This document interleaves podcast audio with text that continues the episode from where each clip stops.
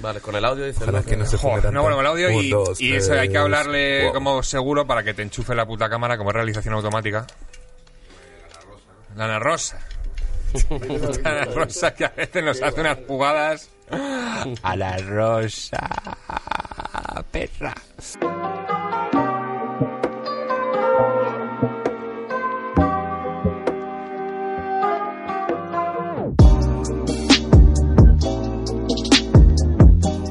Bienvenidos a Cough on the Couch, el programa de cannabis y entrevistas aquí en Fibetalanda Podcast. Yo soy Caco Forns y hoy viene a toser en el sofá Little Pepe. Hola, Pepe. buenas noches, ¿qué dice el caco? ¿Qué dice mi hermanito? ¿Todo bien? Todo bien. Bienvenido. Correcto y tío. positivo, mucho frío en Madrid. Mucho frío, ¿eh? Se me está metiendo a mí en los huesos. Me y- pasa mucho en los conciertos que a los niños con frío. Digo, ¿qué hacéis calentándose las manos todos los días? Frío, Es por eso, sí, llevan calefacción portátil. sí, frío. Rick, ¿qué tal estás? Estás, hermano. Muy bien, bien. aquí estamos, un día más, fuertes. Ya, tío. Fuertes con resfrío, pero estamos aquí. Ah, bueno, ¿Sabes Little qué? Pepe... que, que, que tú, cuando hace frío, pues al final te rejunta, ¿no? Por tal ese, ¿no? Eso siempre El viene bien. hacer cariño. Es- y la luego- rozadura, y la rozadura. Aquí empezamos un poco distantes, pero luego nos vamos pegando, ¿eh? Exacto, Luego ya... A la final, bueno. Little Pepe, para, el que, va, para quien no le conozca, eh, cantante y músico de dancehall, reggae. Eh, ¿Alguna variedad más? Bueno, algo de rap te he visto tocar también. Pero ¿sabe qué? Que, mira, el mismo Teco Calderón hace poco le escuché que separa a la gente por géneros musicales como separa la gente por colores. Pues y a día de hoy en el que lo que yo empecé, que era reggae, reggae, impregna ya todas las variedades de, de género urbano. Tienes toda la Yo hago de todo, hermano. Y en este disco último que gracias a eso hemos venido a verte, ahí Acción Sánchez, Oscar, eso me ha sacado las túrdigas y hemos hecho de todo. bro. El Real. One Love. Ahí hay de todo. Ahí hay Ahí de está. todo. Así que decir que de reggae es mentira. Es verdad, ¿eh? Qué manía con clasificar las cosas y luego al final... Porque, bro, yo entiendo. Y mientras más se hable de algo hay que nomenclaturarlo y hay que portarte... Y, ¿sabes? Yo entiendo, claro. yo entiendo. Y hay que saber qué Pero música mientras haces. más hablamos de algo malo, perter- pervertimos. Y ya menos lo... ¿sabes? Totalmente. Y verdad que eh, mm, yo tengo que estar, me tienes que decir la música que haces para ver si yo soy de ese rollo, porque si no, es que no soy de ese rollo. Me si puede no- gustar, ¿eh? Pero como me digas que es un rollo que a mí no me va, ya, Ya, tío, me tengo que... Con lo cual ya te has posicionado a la hora de... Sí, sí. Antes de escuchar ya estás sugestionado. Que va, hermano, y que escucha todo, tío. Ya, tío, pero Dentro de cada género hay algo bueno. Igual tú has ido evolucionando y te has sabido como mezclar entre la, la fusión, ¿no? O sea, como que... Sí, gracias, hermano. ¿Sabes qué pasa? Que como, como la familia que estaba aquí antes, el sur y la tierra, en los sitios así chiquitos tira mucho. Claro, y yo soy sí, muy de. Málaga. Y siendo muy de Málaga y queriendo haber sido más rasta que el pinacle de Jamaica, con los pelos del- Un día entendió uno que mientras mejor lo pase por el filtro más personal, yo creo que mejor le estamos llegando a la gente, ¿no? Claro, claro, y claro. ese, ese es Bueno, sí. igual eso es un poco la, la, la esencia del reggae, como, como la conciencia, ¿no? La conciencia para mí es la Eh, matriz claro. y el nexo de todo lo que debe de ser. Sí, Esto igual- me interesa mucho, eh, Igual, igual es guay porque ¿Sí? gracias a eso Sí. llegáis claro. súper lejos. O sea, yo, eh, yo creo que hace ¿De unos años estaba eres? en Chile. ¿De y, Chile? y Sí, había po, un weón. concierto en Chile con Sí. el reggae sin el reggae siempre o reggae sin límite, un una bola así. Siempre reggae, siempre Sí, vivo sí, sí, reggae, sí. algo así, ¿puede ser? Sí, igual heavy porque claro, o sea, es un mensaje Un honesto y llega, tío. un Caupulicán de 6.000 personas, Ya, todo lleno no, para el reggae. normalito. Sí, sí, Sudamérica sí, a otro bueno, nivel, tío. hermano, esa Ya, música. tío. Pues me interesa mucho el, el tema del reggae, sobre todo mm, la cultura del reggae. Es decir, porque me, me considero un absoluto zoquete al respecto. He estado en Jamaica de turismo puro. ¿Estamos en Jamaica? Sí, pero Yo turismo nunca, puro, tío. Bueno, bueno, bueno, disfruta de esas playas. Sí, pero es verdad que... Eh, subido allí a la Black como, como ahí te cuentan una historia, y, y entiendo que un poco más turística, y te enseñan un poco lo más turístico, yo sí me volví con... Es que me volví con la curiosidad de saber realmente eso que era. No saliste a Trainstown ni así, ni viste No. un pasapasa por la noche. No, Hay no. que ir, hermano. Sí, Hay sí, que verdad. ir. Y si te dicen que tenemos demasiado pintado europeo, pues te dejan en el hotel o en la casita todo lo que tengas y te te va, mucho y de te va. También, bro, yo pienso que eso es estigma, bro. Que tú que vienes de fuera Totalmente, estás en sitios que para aquí serían como muy oh, exóticos, peligrosos. Y hermano, eso No, está en los tío, ojos. hay que- hay que estar Cuando en tú vas con la vibra de uno, tú no puedes Sí, sí, joder a ningún lado. Que en el barrio de los píos parece que te van a hacer menos que si vas jodiendo al barrio de los menos píos. pero en todos lados, si tú vas de mala, lo que te lleva es malo. Efectivamente. Así que siembra bueno, que si no, no va a cosechar nada, sobrino. Siempre bueno, tío. Como esto que he traído, bien Ah, sembrado. Y, y bien cosechado. Y bien cosechado, todo, todo además cosecha particular. La estamos aquí trayendo mucho la Gelato 33. Anda. Una híbrida dulzone de fácil cultivo. Em, y además he traído un mini peta extra que no sé lo que es. Es el peta sorpresa. Ah, mira. Esto me lo he Puede encontrado. ser peligroso. Me he encontrado un grinder por ahí en casa en plan de, hostia, un grinder, pero como quien se encuentra cinco pavos en el pantalón. Claro. Y me ha hecho mucha ilusión. Y lo he abierto y he dicho, hostia, ¿esto qué será? Wow. Y lo he echado al peta. Directamente, ¿no? Sí, vamos a empezar con este. Qué rico. Ah, tú, bueno, habéis traído por aquí material también, uy, qué bien. Yo siempre, Qué yo- bien. Los invitados traen material. Un poquito, un poquito. A ver. Unas flores. Oh, Hay un poquito de gelato 33, hay Ah. Skittle San- y hay gorila. Oh, Gorila. gorila. Y Oh, un- gorila, cuidado con Un gorila. poquito eh. de, material de la tierra y un poquito de hachís ahí también, curioso. Qué guay. Qué rico. ¿Fumas desde hace mucho tiempo? Eh, no me acuerdo. sí. Fumador diario. Sí. Ah, bien, bien, yo también. Yo como desde hace 12, 13 años. Más o menos, no sé, tiene uno ya 30. sí. ¿Tienes alguna variedad Antes así favorita? Antes era súper satibón. Antes era, aparte de- del ritual terracoto gustoso malagueño, que es nuestro hashi potente, ahí tengo un poquito de surservet, un poquito de, de cosas así, un poquito exóticas. Pero que aparte de eso, que es como nuestra nuestro balance natural así más medicinal, porque tú sabes, es más índico, por naturaleza. A la hora de, de las variedades de flores me gustaba siempre más lo sativo, por, eh, tú sabes, la euforia, el Sí, subidón, yo- el yo también poquito del estímulo eso. cerebral y no sé qué. Que va, hace tiempo Pero- que soy indicoso. Incluso ya por la preferencia de incluso de los sabores. Porque las kush, las tierras y los inciensos que... Ya antes era más de cítricos, de fruta, de tal. Sí. era- y qué va, ahora me gusta más. Dicen que es un signo de, de madurez de fumeta, es decir, me- Sí. es verdad, me ha hecho Sí, mucha gente que fuma desde hace el mejor, yo que sé, 20, 30 años, me lo dicen, me dicen, al final la gente que fuma mucho tiempo suele pasarse a, a índico, que yo todo esto siempre lo digo entre comillas porque cada uno es cada uno. Pero sabes que, y me, a cada uno sabes que yo me he dado cuenta, Caco, he podido apreciar, tú sabes, al final, gracias a Dios tiene uno tiempo de reflexionar, fumar, reflexionar, fumar, reflexionar. Claro. Y pensando, pensando, eh, se fija uno en las cosas, ¿no? Y como que...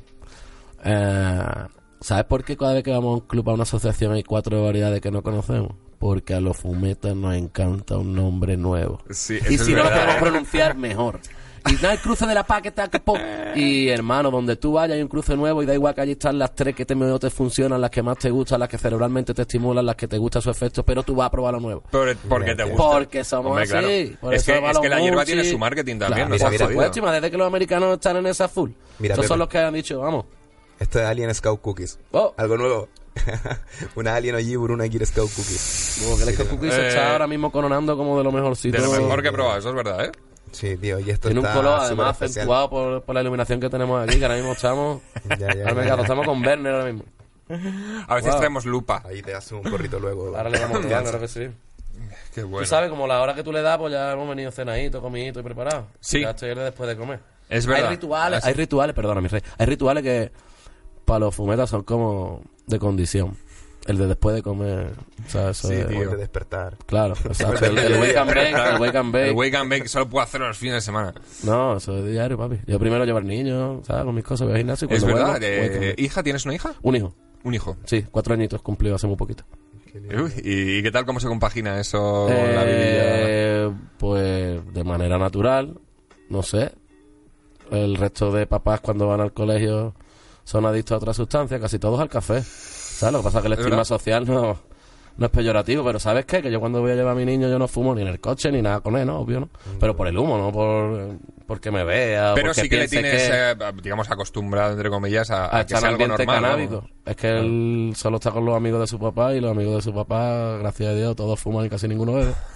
¿Sabes? Entonces, yo tengo claro bebo, que mi, mi niño un día con tal edad no se va a asustar porque vaya a casa o en la esquina del parque huela una cosa que no sabe qué es y quiere saber qué es. No, no, eso es lo de mi papá, Claro. ¿sabes? Qué no sé, tío. creo que no, lo- no sé si bien o mal, pero... No, creo que, no- vamos, para eso este- bien estamos mal, aquí, no, para normal. normalizarlo, tío. Exacto, Normalizarlo. quitarle, quitarle el estigma negativo.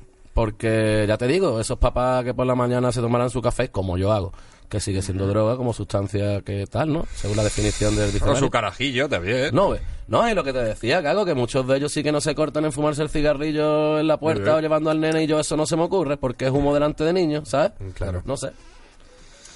Pues tío, eh, para eso estamos aquí, la verdad. Para ese Por eso yo venía a verte. Qué ilusión me hace. Bueno, por eso y porque tienes entre manos un nuevo disco. Yes. Que eso alegra a todos tus seguidores, seguramente. El Real Me One alegra a mí el primero, porque si no, no soy capaz de alegrarlo ya a ellos. Y por eso yo me alegro mucho y... Pero ¿Este este es el- trabajo... el, octavo o el séptimo? Eh, s- quinto editado, siete con todas las cosas. Ahí Qué está. guay. Tú sabes todo, Rick. Sí, sí, sí. Eh, menos mal que tengo a Rick, Qué tío, bueno, porque qué yo bueno. soy un puto desastre Oh, para todo. esto es para mí como si, te lo juro, cago, como si fuera el primer disco, esa ilusión. Qué guay. Porque me he contagiado de eso. Esto está grabado entero allí en Sevilla, en la Factoría Creativa. Primero, primera apuesta de, de largo de, de la Factoría Creativa, que es el estudio nuevo de SFDK. Nace y Oscar Sánchez se la ha tomado como si fuera un disco de SFDK. Y me han exprimido y sacado las túrdigas hasta que hemos conseguido, creo que buenas canciones. He llamado a todo el mundo que he podido, todo el mundo me ha cogido. Me he dado cuenta que tengo buenos amigos Ya, y tío. buenos colegas. Oye, tenía un tema ahí medio reggaetón que, Sí. que está guay, ¿eh? Lanzalera así con un tripe, está Bueno, que no guapo, falte hermano. nada. ¿Por qué Exacto. no? Si es que al final son Con cambios de culebra, ritmo, tío. eh, Soje Culebra y Cace. Temazo. Es que es Ya, eso, ya, son, ya. son cambios de ritmo. ¿Y has aprendido, aprendes en cada disco que haces? Bro, y en este el que más de toda mi carrera. Porque tenía al lado tales maestros que no sé si me he empapado y me llevo cosas para siempre ya. Claro, ¿Sabes? La he dejado plasmar en ese disco, pero ya me las llevo yo para siempre. Ya. Ya Oye, y, y eso del arte del sur, ¿qué onda la gente del sur que tiene tanto arte, hermano? O sea, bro, le- ¿sabe qué? Además ha multidisciplinar, hecho ¿eh? ahí- hay, hay de todo, tío. Sí, por ahí abajo hay gente muy buena, de todo. Sí, tío. Yo creo que el vivir tanto en la calle, eh, la herencia cultural de la oligarquía, el habernos siempre criado con pocos recursos y siempre buscado una inmediatez festiva, porque estamos aquí tres días, la mitad de los tres días que estamos dos llueve, uno te pone malo, pues picha, como no te comas la cena caliente, no hacemos. No sé, pienso que es un sentimiento. El sur ya no es una nacionalidad o un sitio, sino un- es un sentimiento. Y es una forma de vivir la vida. Bueno, yo he tenido por ahí casa durante treinta y pico años. Si Y- tú tienes una caza en el zoo, treinta y pico años, tú eres de allí. Allí. Las reglas de allí, tú ya te acogen como de allí. Ahí, de Agua Dulce, al lado de Almería. Ya. Ahí está mucho tiempo, tío. La verdad que he hecho mucho de menos a la gente de ahí y, y sobre todo los buenos ratos que echaba, tío. Eh, Se pasa bien en la calle hablando, ¿eh? Se, Se pasa, bien, ahí haciendo lo que sea, tío. Yo me ponía a montar en bici, que aquí Ya. en Madrid no he montado en bici en la vida, tío. Ya está todo el puto día con la bici de arriba para abajo. Me puse fino, eso sí, seco, ¿eh? Sequísimo. Claro, y los huevos cocidos, todo lo que no ves, ¿verdad? Ay, la bici es peligrosa. Pero el sur es que invita a eso. Yo creo que el fucking clima que al final es lo que adapta a las personas a tener un modo operandi de vida. Y allí no incita a la cosa a estar muy dentro de la Ya. casa porque más calor hace, ¿sabes? Claro. Oye, qué bueno está esto, no sé. El, el porro sorpresa eh, El está muy rico. surprise. El Está disfrutando el surprise. Sí, sobre todo ah, me, me ha pegado bastante bien. Ole. ¿El high es de subida? Sí, por ahora sí. A ver Positivo. si luego va a hacer... Positivo, nada, no te preocupes. Se ve un poquito de mucho. No, pero aquí estáis para salvarme, ¿eh? Sí, lo, lo bueno es que estar siempre bien rodeado, tío, de, de- de gente fuerte, además. Es importante cuando uno está fumado rodearse bien. Uh, sí, sobre todo en No, este bro, programa. ¿sabe qué? Que eh, la ha dado. De cualquier situación vital, yo creo. Como decía aquel proverbio africano, si vos, si quieres ir rápido, ve solo, y si quieres ir lejos, ve acompañado. Ya, tío. Si tú quieres Oh, tener un buen tripeo bueno. en la vida de cualquier cosa, hermano, bro, ¿cómo va a ser lo mismo que yo vaya a hacer lo que sea, que yo vaya con un colega a hacer lo que sea? Con mi mujer, con mi colega, ¿sabes? La experiencia va a ser compartida y seguro que os va a ayudar en cierto momento y seguro que se va a hacer el buen trago más... mm, se va a potenciar y el mal trago va a ser más llevadero. Total, tío, Es yo mejor curro y- siempre lo recomiendo hacer en equipo. O sea, escribir, guion, el guion siempre en equipo, tío. Y Claro, fumar no. siempre en equipo. supuesto. y en mis dos curros siempre en equipo. Eh, sí, ahí tiene toda la razón. Lo que pasa, lo que a lo mejor yo no comparto el ideal es a lo mejor un poco yankee de, del spliff y el puff puff y pasar, bro. Yo soy de. Bueno, el- one man, one spliff. Que eso de Ah, porro mira. para pasarlo y dos caraditas Ya, ya, ya. y yo me hago el Ah, hostia, ah, lo Sí, que tú quieras. Igual lo ojo que es por la lo cultura y el contexto, ¿eh? Porque, por ejemplo, yo en Chile igual es como Sí. eh, estar fumando bomba, es como y pasáis al otro, porque claro, si tiene la poli el que tiene el, el, el peta, el que tiene la multa. caliente. Qué bueno, estás fumando bomba. ¿Qué va? En Málaga de otra manera. En Málaga llegan y tú tenías 0,4 en el bolsillo. Yo no tenía nada cuando llegaron y al final me multan a ti, a mí y al Rick. Y de tu 0,4 lo parten y a ti te ponen con 0,2, a mí 0,2 y al Rick 0,1. Hombre, qué feo, ¿no? Qué feo, si son de cabrones, hermano. Hombre, a mí me ha pasado, yo me, yo he sido el... Eso me ha el- pasado a mí dos veces en mi vida. Uf, yo, pues yo soy el cabrón que se Eso, libró. así mismo. Sí, ¿no? No, bro, para todos los años de uno tal y cual, pues, Oye, pues sí, ¿eh? Poco es, poco es, ¿no? Han- Demasiadas pocas experiencias muy, muy malas puedo Has contar. tenido que esquivar pocas balas, sí, sí. Yo, yo por ahora una. Te puedo contar mil experiencias, ¿Qué pero tal, muy, muy, qué muy malas. con ¿no? eso, con, con la resistencia del fumeta? Ya el estigma está. Eh, yo creo que con los años y como ya no tengo los dreadlocks y eso, y te ven más padre y tal, y tengo una sillita en el coche y eso, parece que pasan un poquito más de siempre lo mismo. Pero también es que allí en Málaga es como, ta, te paran, oh, el carnet, ¿qué va- ¿de dónde eres? Ah, ¿de qué barrio? Ah, va. ¿Qué te importa el cabrones, barrio ¿no? para ver si lo que, ¿sabes? No sé, veo hay mucha discriminación y ya de hoy no es racial sino económica. Y por supuesto, Oh. si tú eres un tipo bien situado y fumas, pues no tienes problema. Si eres un tío que para llevar la vida para adelante tienes que recurrir a, a- y porque ya no solo porque te apetece, sino porque siempre hablamos de la parte lúdica Por- y y no voy a hablar de la parte medicinal. Voy a hablar Salud de mental. Peña, hermano, que exacto, que no quiere pagar psiquiatra, psiquiatra ni psicólogo, lo que tiene son amigos y, Y un y humo para echar pasando ya. pena, ¿sabes? Sí. No sé. Totalmente. ¿Alguna anécdota de fumada? Eh, de, de Memorable. Estar, de estar muy fumado o de cosas que pasan De cosas alrededor que de fumar? pasan alrededor de fumar. Esas son las buenas. Vale, vale, vale. Pero de estar muy fumado, al final a- acaban siempre igual, durmiendo. Ya. Eso es Pero lo bueno en cuando hay más comparación. gente, como dices tú, se alimenta todo y se crean más cositas. ¿No te Eso es lo bueno en comparación estáis- con otras drogas, A veces bro, que- estáis fumados y, y ocurren cosas surrealistas, pero están ocurriendo. Son verdad, pero y tú como estás fumado lo interpretas como, hostia, esto es porque estoy fumado, ¿no? Esto está al de al lado que no ha fumado le está pasando igual, lo que pasa es que no lo Claro. interpreta igual que tú. Claro, claro. Porque está en otro plano y tal, pero... Sí, bro, venga, vamos a buscar alguna vez la mente. Tendría que haber, haber avisado, a lo mejor. Eh, venga, te voy a contar donde más raro me han traído marihuana, en helicóptero, ¿Qué dices? en Costa Rica. O sea, venía de Costa Rica, estábamos en Venezuela y llegó un, helicóptero a traer la hierba. Qué buen Y- delivery, ¿no? Sí, ¿verdad, no? Escucha, no habíamos vine vía Justin en esos tiempos. Esa era otra película y porque Venezuela en esos tiempos llegaba la paca de Colombia, que tú sabes que eso es desde raíz cortado y Claro. aplastado, y hay semillas, y hay tallos, eso no es... pa- con tronco gollito ahí en medio, te las ves, te las deseas. Y yo tenía de eso como medio kilo en el cabo, me regalaban todos los días un cacho en el cabo los chavos, porque eso yo tardaba media, tres cuartos de hora en desmigar algo que se pareciera a algo poder fumar. Y ellos yo veía que papá, y lo armaban y venga, semi eso fumaban y solo petardeaba. Sí, Claro, semillas por la todos lados, semilla y- pa, pa, y el olor, tío. Total, que yo investigo, yo donde llego investigo, papi, si quieres te cuento Chile, te cuento Panamá, te cuento donde sea. Y yo investigo y digo, no, hombre, si buena de algún lado tiene que llegar, de Costa Rica llegaba, papi. Y trajeron un poquito. O en No, porque venía mi tío. Cafú de Panamá y digo, en Panamá si sabes lo que es el creepy. Yo no puedo llegar a mi hermanito, yo vengo de España, el quinto caray, no va a poder ni, ni fumarnos un bate tranquilo, yo no bebo, ni ando con mujeres. Espera, ni- es- sujétame el cubata que se lo llevo en helicóptero. Exacto, ya se vino. En Venezuela, estando en Venezuela. Hostia, qué, qué bueno. Yo lo más raro, mm, creo que... Ah, bueno, en moto acuática. En. Jamaica. En Jamaica, en moto acuática. Ya, tío. eh, de, de estar ahí en el mar flotando y pasarse de repente una moto de agua, pararse, eh, wit, wit, eh, pues, pues yes, pues Ya vale, ves. pues wit. Y nada, te la metían en una bolsa de basura, le dabas, me fui a la orilla, pillé la pasta, fui y tal, y volví ahí nadando con mi ramote de hierba, Wow. comprado en el Jamaica mar. es Jamaica, hermano. Hay que ir, yo no he ido nunca, hermano. Está en Panamá, que es como... Si, si Jamaica es la mamá del reggae, Panamá es el papá. Y por lo menos el papá del género en, en castellano, en nuestro idioma. Y, bro, es muy parecido porque... Tenemos tiempo, ¿no, Caco? Todo tranquilo, ¿no? Sí, sí, Mira, tranquilo. Cuentan los que saben y yo solo me voy a trasladar a relatar la historia de los que cuentan los elders. Eh, cuando Marcus Garvey, que es el que profetizan, tuvo la visión de que sería coronado un emperador negro en Etiopía, bueno, él dijo en África, que, que intentaría unar al pueblo de África, eh, cuando él tuvo esa profecía, esa visión, él estaba en Panamá.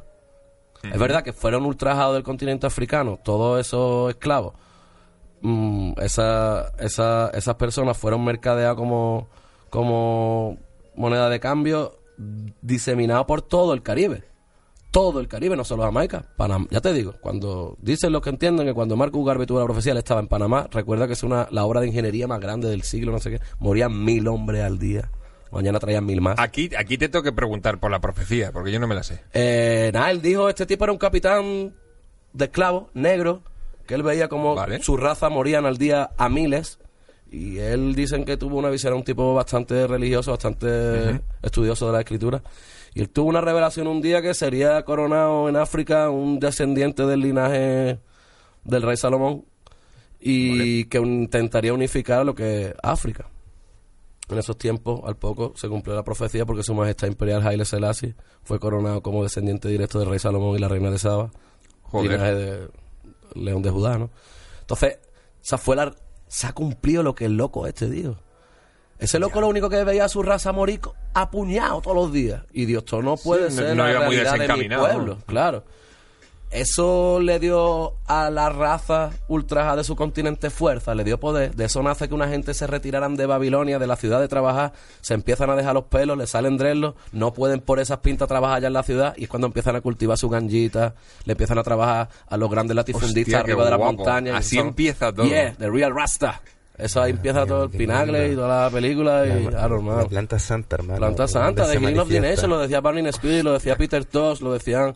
O sea, que no estamos más nada que transportando el mensaje de muchas, muchas generaciones. No estamos inventando nada, papá. Lo que ya está bien harto de hipocresía. Qué bueno, tío, todos los me, días ha- que... me ha gustado mucho la historia. Gracias, hermano. Te- no, ya te te digo que estoy intentando relatarte lo más fiel posible la, la veracidad de, de esos tiempos. En Jamaica, siendo los que más viven y el reggae de donde nace y tal, de ese mensaje de la profecía de Haile Selassie que tuvo Marcus Garvey, no hay un solo museo de Marcus Garvey en Panamá, hay un par de ellos.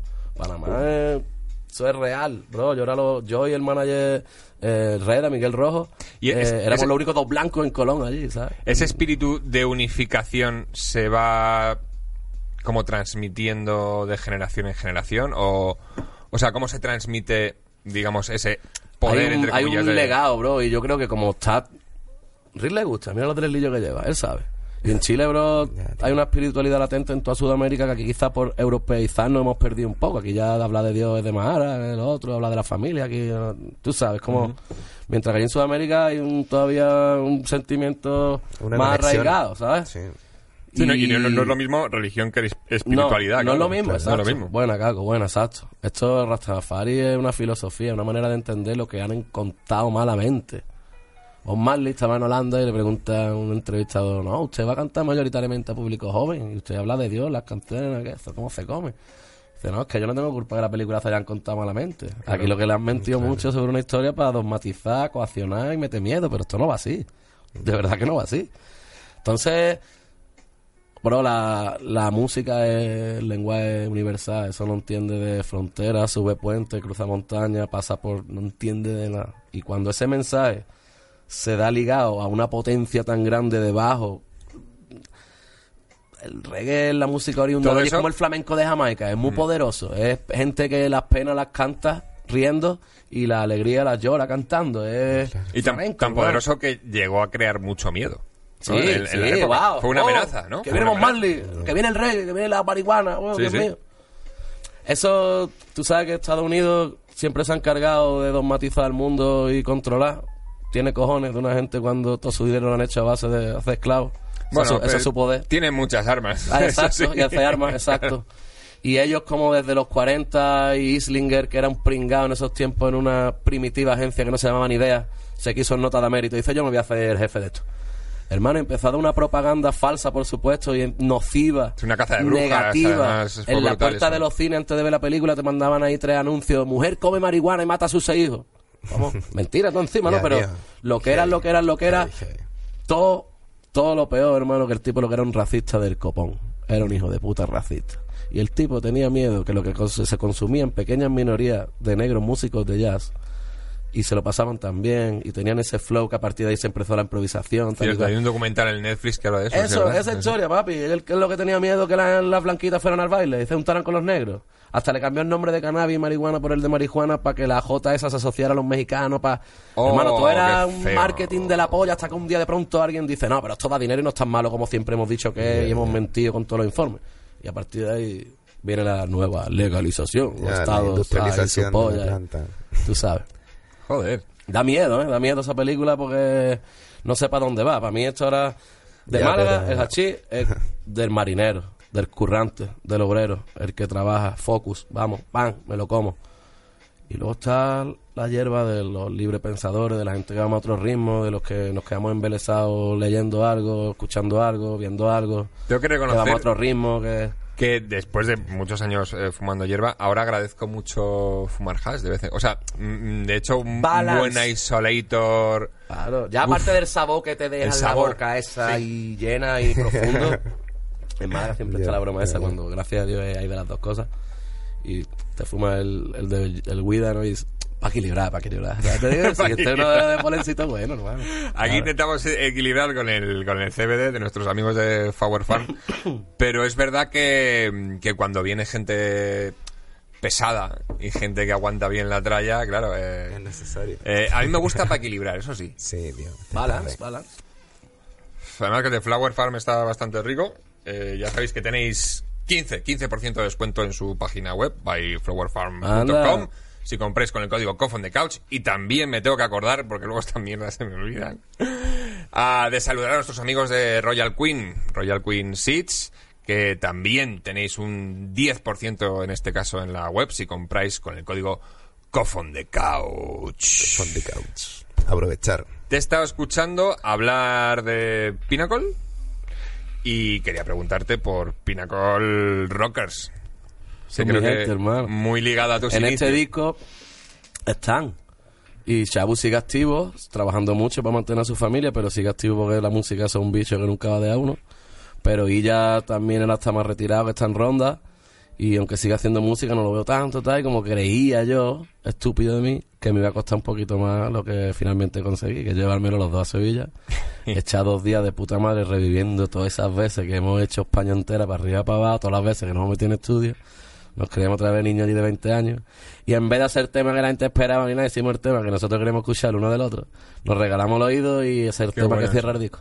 Porque te dejan una pompa, tiene una pompa el tema, te digo, y la última frase del disco, la Sierra Lilla, luego hay un bonus track acústico, pero la de Sierra Lilla que dice, eh, nadie sabe lo que este mu- lo que el futuro depara, pero se aprende que este mundo nunca para, ¿no? Pues ahí Ah, tiene realidad. tía. Somos Ah, reggae, hermano, pero flamenco, papi. Nosotros vemos cosas ahí.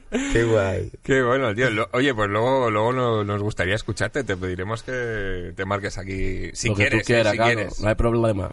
¿Tú te acuerdas de Vivis Va? Al principio, recién salió en DOT. Recién salió de OT, nota donde lo llevaban a una entrevista, cantaba. Era como yo hablaba no sé mucho, yo, y en nota donde ¿Sí? fuera cantaba, cantaba, cantaba, cantaba. Va, ahí lo tienes. Pues no hay problema, Caco, cantamos aquí también. Oye, cuando, cuando tú empezaste con el, con el reggae, ¿qué había? Eso era Tocampo. ¿Y qué Era? Tocampo, era Tocampo aquí a lo que ve la vista, vamos. Donde tú ves, era, ant- era un cine, era un chino, y, y- y ya está, no había nada, vamos.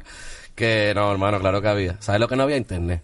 Tenía internet chaval Claro, en mi barrio. ¿cómo, cómo llegas? Porque ahora que alguien llegue al reggae, por ejemplo, es relativamente fácil, pero ¿cómo llegas en esa época al reggae y, de- y con tanta intensidad o consiguiendo tanta información que te influya de tal manera?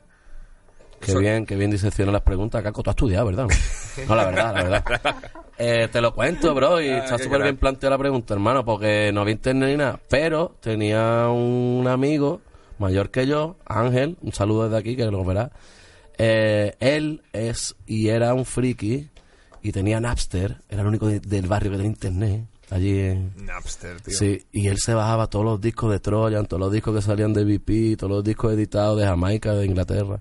Él los descargaba, incluso con la portada en CD, y tenía un flycase, una caja Oh, plateada. de las que se lo curraba, ¿eh? Y él me daba como elaborado. 10, 12 semanales, yo me los estudiaba y se los devolvía. Y él fue el primero que tenía como una mixadora de, de CD, y en su casa era que ponía el Redeem, que Qué antes en. Jamaica se ponía la versión del tema y en el lado B la instrumental. Y sobre esa instrumental yo empezaba a hacer mis primeros remites. y. Pero en Oh. Málaga sí había, bro. Málaga por ser ciudad de intercambio y tener más y tú sabes, los guiris, los barcos y esas cosas. Siempre han llegado discos y siempre han llegado cintas y había grupos de reggae. y- sea, ya había una pequeña comunidad cuando tú... eh, em- No había internet, pero yo he oído el bazo de mi mamá, o sea que más de 10 años no tenía. Y yo he visto los rastros y le he dicho, mamá, yo quiero ser eso. O sea, te digo, y yo eso me acuerdo. ¿vale? Pasar por el Parque Picasso y verlo. vamos. eh, ¿Rastas? que, eh, mm, ah, ¿Pero te has dejado rastas o Yo, yo he tenido mis dreadlocks desde los 18, 17, 18 hasta los 20 y muchos, que se me murió mi tita en paz descanse, se me murió en los brazos, hermano, y dice la escritura en el libro de números, que es el único como decálogo que puede aparecer ahí sobre el voto del nazareo. El voto del nazareo, el voto que guardaba Mo- Sansón. Eso, eso- ah. No del nazareno, del nazareo. Es como Ah. una consagración externa a Dios que es no cortar cabello ni las barbas. Cuando un negro no se corta el cabello ni la barba, se forman los dreadlocks. De todas maneras, la Biblia dice que a Sansón Dalila le cortó lo- las siete trenzas. O sea que Sansón debía tener como siete dreadlocks, siete algo. Total, que ahí ponen ese decálogo, que yo no hice un ritual muy pesado, ni hice lo que pone ahí, ni maté paloma, ni pone nada, ni nada, pero yo que llevo mi película como la llevo, sentí una carga de verdad dura cuando murió mi tía y en mi brazo, ¿sabes? Una cosa ahí fea. Y yo dije, esto hay que empezar de nuevo. Eso me había acompañado casi 10, 15 años de mi vida. Todo ese pelo, yo tenía más de Wow. más de la corva de las rodillas, ¿sabes? Te digo? Y que va, y me peleé y empezamos de nuevo. Y ahora tengo pelo, pero no tengo dreadlock. Ahí tengo mi pelillo. Ah, sí, que ahí moñete. Sí, todo el O sea mundo me pregunta, "Oye, pero te vas a volver a hacer los dreadlocks, te vas a hacer los dreadlocks. Hermano, rasta es otra cosa, que es lo que se nota profetizaba y se nota dejaba ahí como enseñanza, que... Mira, Haile Selassie, este tipo que te he dicho de la, tro- de la profecía, Sí. el, el emperador de, de Etiopía, tuvo un discurso de las Naciones Unidas y el tipo dijo una cosa preciosa, más o menos dijo, mientras encima de la tierra sigamos prevaleciendo, o es más importante el color de la piel que la mirada, que el color de los ojos, siempre habrá hombres y, y eh, humanos de primera, segunda y tercera categoría, con lo cual nunca estaremos bien. Y, bro, yo me quedo con esa mierda. Tú tienes que pasar lo que es por uno. Y yo sí me dejo el pelo crecer, así está. Pero naturalmente se me forman muchos moños y no es que y tal y cual, pero a mí no me hace el, el dread natural, yo me lo tengo que hacer. Hay que hacerlo. Claro. Y en- claro. Y en, y en caucáusico de eso de aquí, mierda. de eso. Claro. en general, en la cultura reggae, el, cortarse las rastas supone como una especie de reinicio. O sea, ¿es en general o, o fue porque tú, no, tú lo sentiste así? Yo lo sentí así, pero también pienso que sin quererlo porque inherentemente lo he visto alrededor así. Y mi amigo, bro, mira, te cuento una que te va a flipar. en Málaga hubo un tiempo que parecía que era negocio, business del barrio, no te voy a decir el barrio, pero parece que era business del barrio casarse con un nigeriano o nigeriana. Ajá. ¿Ok? Tú te casabas por los papeles, te estabas un tiempo, luego te separabas, pim pam pum, no nos voy a enseñar, señores, estamos aquí fumando hierba, no pasa nada, ¿vale? y, y bueno, total, que muchos conocidos del barrio hicieron esto y no te voy a decir el nombre, pero hubo una de esas bodas en la que fuimos, que toda era ella, eran todos nigerianos y los invitados todos nigerianos. Él, el que se casó mi compadre, tenía dreadlocks. Yo tenía dreadlocks, el pollo tenía, el pupa tenía dreadlocks, el paro tenía dreadlocks, y yo tenía dreadlocks. Todos los invitados, todos los del novio eran dreadlocks. O sea, te digo, entonces aquello, yo creo que Tarantino llega allí a ese momento y dice, vamos a empezar a quitar cosas, pues esto está sobreactuado. Ah, te digo, y aquello era de película. Porque luego terminamos comiendo en un chino, mano a mano ahí, mi pollo con una africana, y a ver quién comía más, que eso era un disparate, hermano. Allí entra Tarantino, de una katana y ya montamos la película. ¿vale? Increíble. Y en esos tiempos, ya te digo, el surrealismo, ya te digo, es que en Málaga había mucha... Y todo lo que yo tengo alrededor, todo el mundo, en algún momento cuando se ha quitado los pelos, siempre la...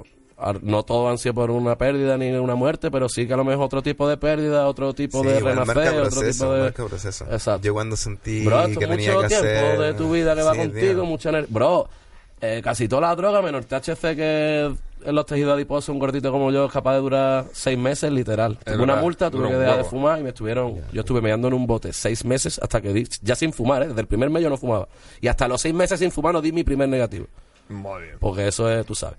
Pues en el pelo no. En el pelo a este hombre le cortamos y te dice lo que ha comido, tal y cual. Además de hace siete años para acá.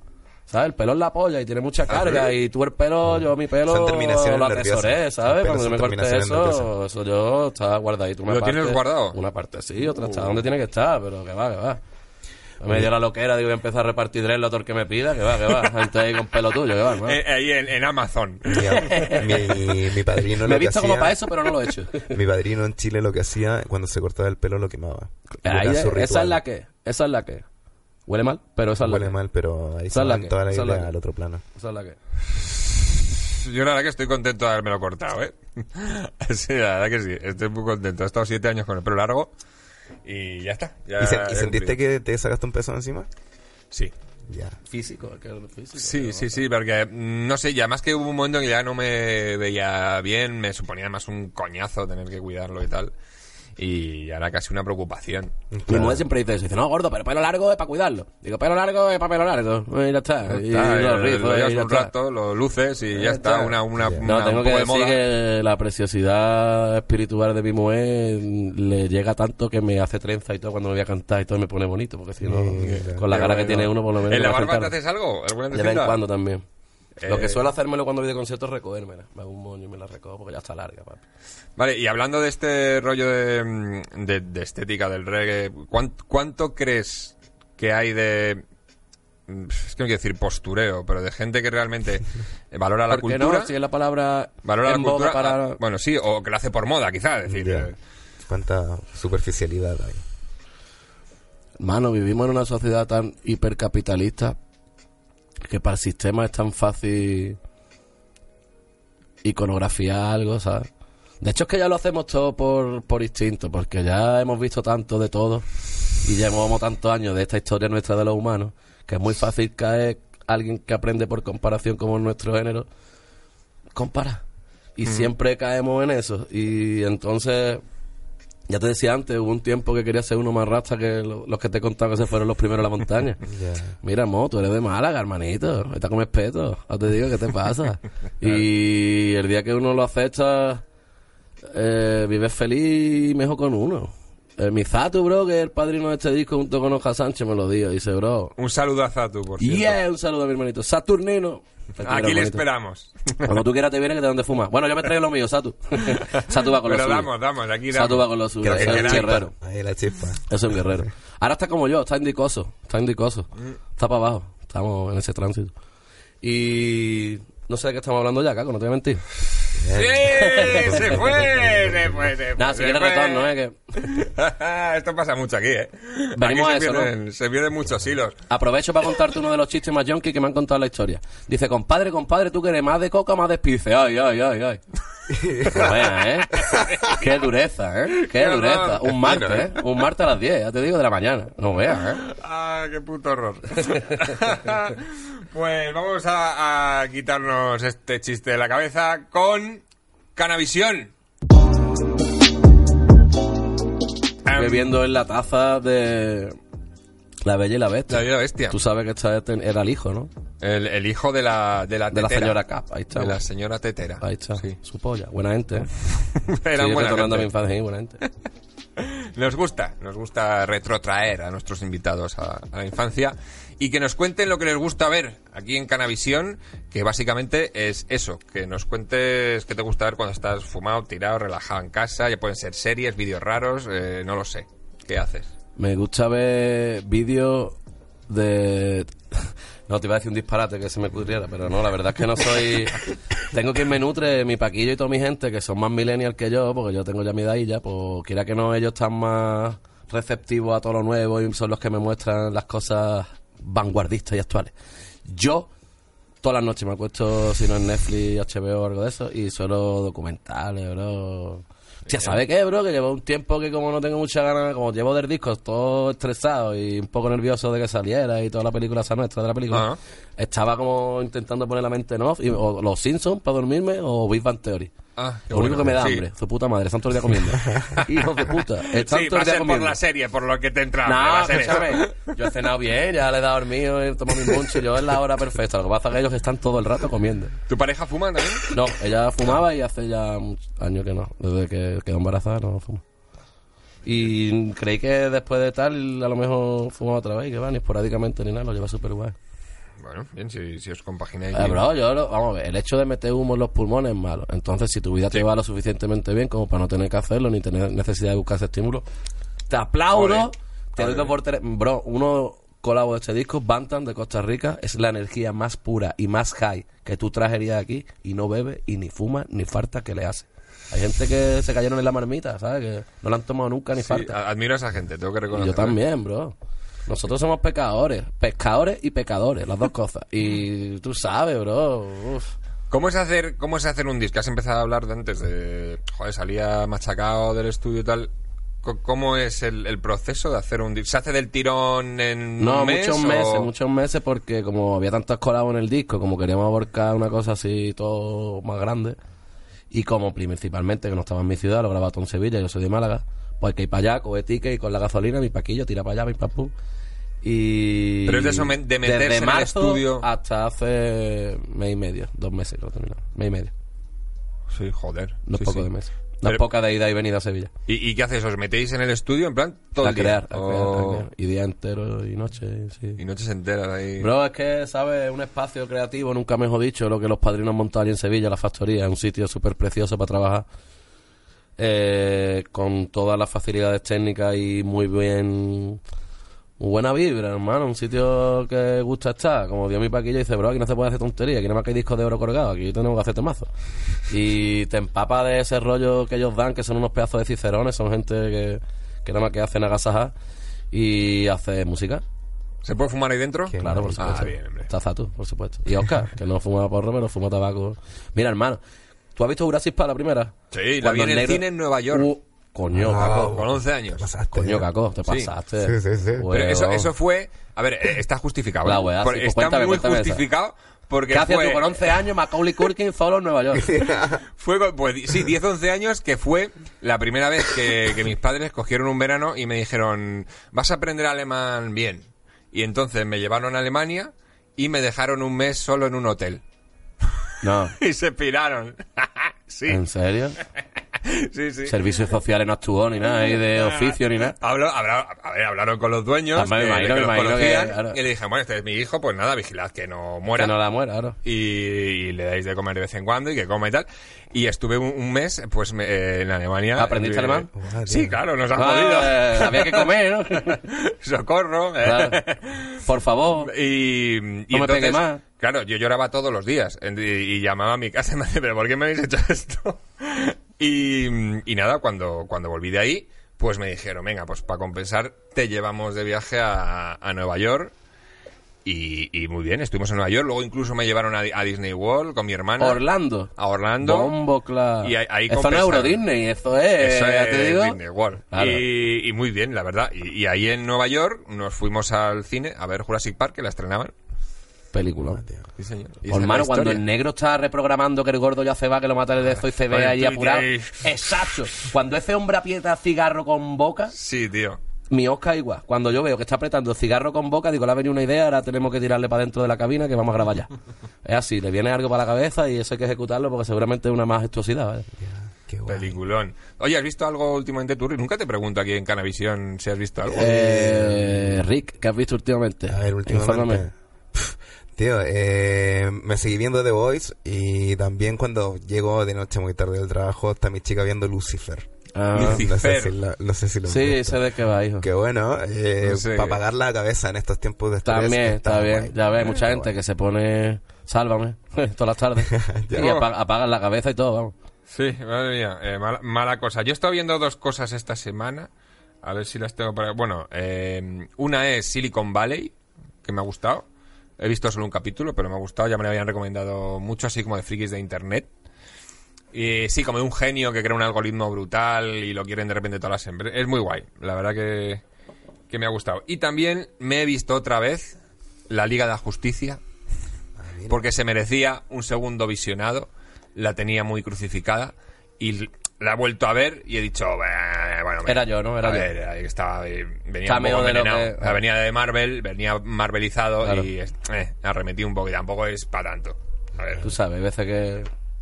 Te entró, te entró en conadilla, te entró en Eh, conadilla. y hay, hay que volver a dar una oportunidad a las cosas. Eso está muy bien, hermano. Perdonar es el gesto más bonito del ser humano, hermano. Tú perdonaste esa serie y le diste una segunda oportunidad. Efectivamente. Qué bonito. ¿no? Así soy yo. Redención, No intentes cambiarme. Eh, no, es precioso, Caco. No, no seré yo, no seré yo. No, don't kill my vibes, bitch. Igual que hemos saludado a Zatu, que también queremos mandar un saludo desde aquí, a Salvi Pérez. Yeah, máximo Salvi. Pérez, ojo ahí, el primer invitado de Cough on the Couch.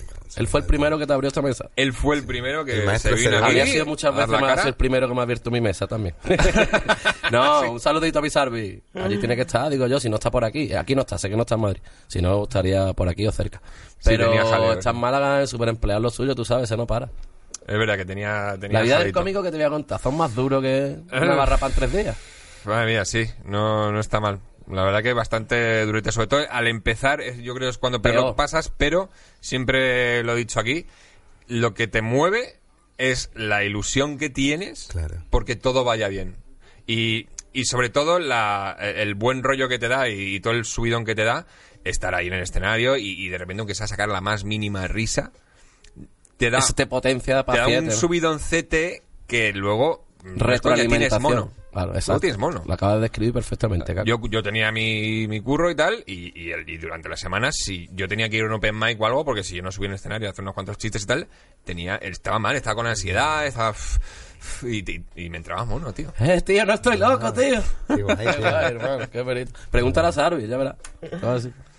Sí, sí, os conocisteis del, del Yo lo de conozco de música. chico. Ah, De chico porque él es un poquito más chico que yo. Yo tocaba el clarinete en una banda y él entró con, con el tambor. me ha hablado, puede ser, de la banda de las flores. Exactamente. Ahí estamos los dos. De hecho, te puede documentar gráficamente alguna foto de chiquitillo de esa, de esa vaina.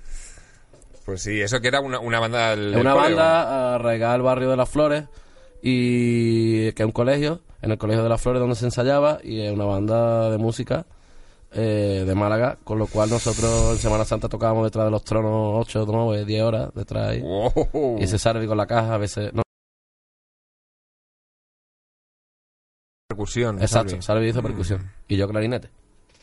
Ah, ¿viento es eso? Sí, Ah. viento madera.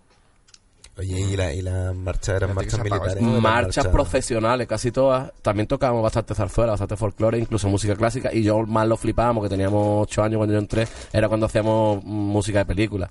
Cogíamos John Williams con Superman o algo de eso. Que cuando. Buena. Exacto, exacto. Oh. ¿sabes qué? Que hay contemporánea, siendo tú antigua, un barbero de Sevilla. uno- Oh. Todo el mundo esa melodía se la sabe. Joder, sí. Pues cuando tío, nos tocaba tocar algo de eso es cuando me venía yo arriba y me estudiaba el papel y todo. Me flipa. Mi, mi capítulo favorito de dibujos animados, yo creo que aquí lo he contado alguna vez, es el Barbero de Sevilla de Bugs Bunny y Elmer Gruñón. eh, que escenifican el, el barbero y es buenísimo, tío. Ahí en la peluquería, ahí. Qué maravilla. Ah, me encanta. Qué. Pues ¿Cuál es tu serie favorita, Caco? De dibujo. Oh, eh, bueno, de dibujos. Uf, no sabría qué decirte. Eh, estuve muy enganchado a- ahora de aventuras, que me gustaba muchísimo. Sí, estuve muy enganchado a eso, pero de toda la vida, o sea, vamos a ver, dibujos clásicos de pequeño, que me los tragaba todas las tardes, que eso era acojonante, tío, que volvías del colegio para merendar y ponerte a ver a, a tal hora tal capítulo de la Ya, serie que ya. al día siguiente, eh, si no lo había visto, estabas jodido porque todos tus colegas del cole lo habían visto, lo iban a comentar, no sé qué. Y ahí empezaron los primeros spoilers. Ahí nació el spoiler en este Ahí nació el spoiler. Y, y veía Caballeros del Zodíaco a Oh, dolor. Clásico, A me dolor. regaló mi tío en paz descanse, Fernando, me regaló Pegaso. Wow. ¿Te acuerdas de los muñequitos de... eh, Estaban guapos, hermano, ¿eh? Los- cómo se le pegaba la armadura. súper articulados, Era además. Jodidamente articulado la mano, la muñeca, el codo. Todo se movía con Total, el pelo, tío. esas caras de chinito ahí, toperita. Súper guapos los muñecos tío. de los caballeros del Zodíaco. Eso me lo traba. Yo soy de los Simpsons. Los Simpsons, bueno, claro, y luego ya sí. Pero es que los Simpsons de- lleva 30 años. Es que yo lo veía que era chico. Que mi madre me decía, no veas eso, eso es dibujo de grande. Y mi abuela en paz descanse. Otra vez los, los, los muñequitos amarillos. Esa gente están toda la vida en la tele, Oce. Eso es de todas Eh, Sí, son el, son el cuéntame Claro, de, de- de exacto. dibujos, pero ¿eh? mi mujer, por ejemplo, siempre me dice, pero los nuevos ya no, gordo, porque quieren como imitar Madre Familia y otro humor. Da igual, porque hay que ponerse a los tiempos. Y el Homer de 2019, pero es Homer, hermano. Y luego de ahí, pues pegado- Homero, Homero. Homero. Homero. Homero. He pegado, he pegado saltos pues a Padre de Familia, por ejemplo. Ya Está ahí, buena, ¿no? está buena Padre Familia. O sea, Ar- Archer también. American Dad, también. La verdad que veo mucho dibujo y anime también. ¿Te gusta el anime? Yo nunca he sido de anime, tío. Mm, Yo he tenido eso, eso amigos decía yo hace friki, dos friki años. y nunca me he metido yo ahí, ¿eh? Eso Como la yo. heroína, yo, creo que ahí te metes ya hay, no hay cosas que Pero ahí, te lo juro, hay, ¿eh? hay serio. a- Yo me enganché al anime y, y me quedé enamorado y me la he visto tres veces ya. eh, Death Note. Con la Death serie Note. de Death, Death Note. Sí.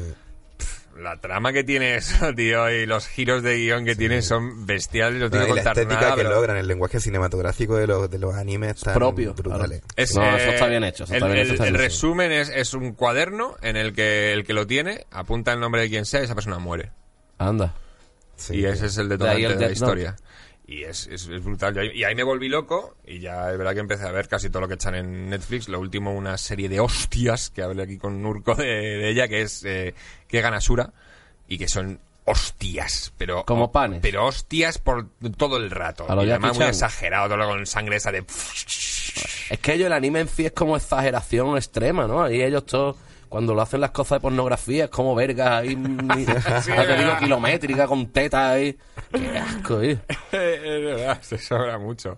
Estuviste, la, la- bueno, la banda de, de las las flores. flores. es en la época, bueno, será anterior al conservatorio. El, el proceso fue ocho años, me meto en la banda como el que se meta karate o a furbo, era muy malo al furbo. Me meto en la banda, con el clarinete, ocho años, el más chico de la banda, de edad y de estatura.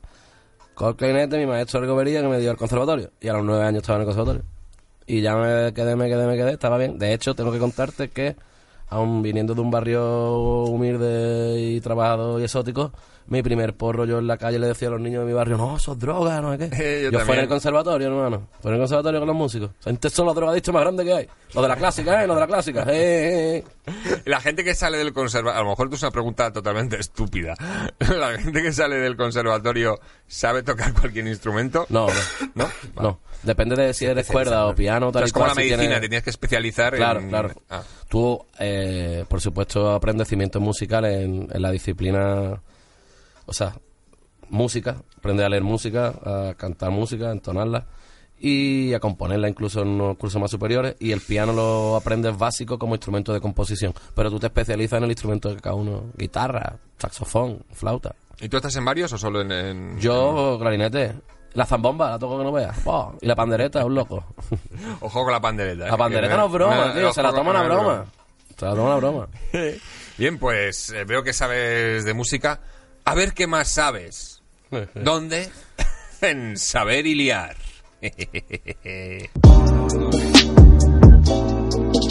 pues em, Saber y Liar.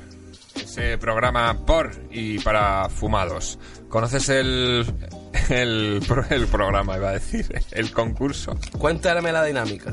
Porque hoy tengo que contarte que me, me han hecho spoiler y mi Paquito me ha estado diciendo más o menos, como, refiriéndose a la de mi Swan cuando estuvo aquí mi Elan, el flaquito de fuego. Pues he visto la película.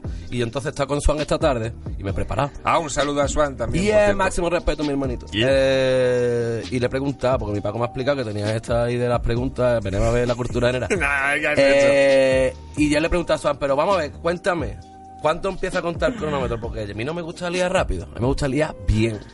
Estoy de acuerdo contigo, ¿eh? O sea, te digo, yo no soy, oh, qué rápido, qué rápido que tú Estoy que tienes bulla, yo soy de Málaga, yo tranquilo, hermano. Para mí es muy ceremonioso Exacto, hacerse es un un porro. ritual, con lo cual requiere de un proceso. De hecho, tú has visto el despliegue técnico que yo necesito para llegar a cualquier lado. Esto no me lo he traído para ti, esto me lo llevo yo a la entrevista de boda por la mañana. Entonces, te digo que necesito de todas estas cositas para ponerla ahí, no sé qué, y todas mis cosas. Ya me ha explicado que yo puedo grindar, ¿no? Y tener ya eso grindado aquí, ¿no? Yo te lo traigo incluso. Ah, ok, Claro, sustancia, tío. Lo que pasa es que este, eh, esta es, esta es Gelato, Gelato 33. Ok, ok, está mezclada con tabaco ya. Vale, vale, vale. Es solo, es solo depositar en mano. Y aquí lo podemos tienes. proceder al liado, ¿no? Aquí tienes tu papel largo, corto, las boquillas. yo tengo por ahí boquilla también, hermano. Gracias, Y- bro. Saludos a mi gente de Raúl, hombre, que me tienen ahí servido. Ok, ok, ok. A meterle una de active de eso. Va- y entonces, ah, que no te he explicado, coño, ya decía yo que se me olvidaba algo. Tienes que liarte un porro en el menor tiempo posible, Ajá. mientras te hago preguntas de cultura general. Vale, veremos a ver si no queda aquí muy desprestigiado. ¡Tranquilo! Aquí Él no. sabe malagueño. Veremos a ver, veremos a ver. Está el listón muy bajo, no te preocupes. Sí, tío. Mm, la movida es que yo te voy a decir ya, empiezas a liar, te hago la pregunta y cuando vayas a responder paras de liar.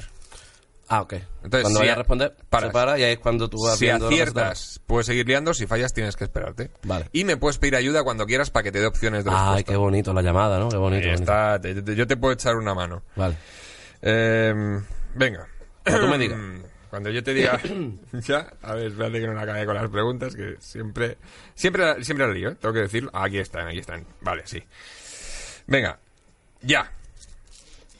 ¿En qué deporte destacó Manu Tebol? Para. Manu Tebol. Es, es una sola persona, no son dos, ¿no? Manu Sí, Tebol. Es una sola persona. Nombre Manu, Tebol, apellido, ¿no? Manu Tebol. Hostia.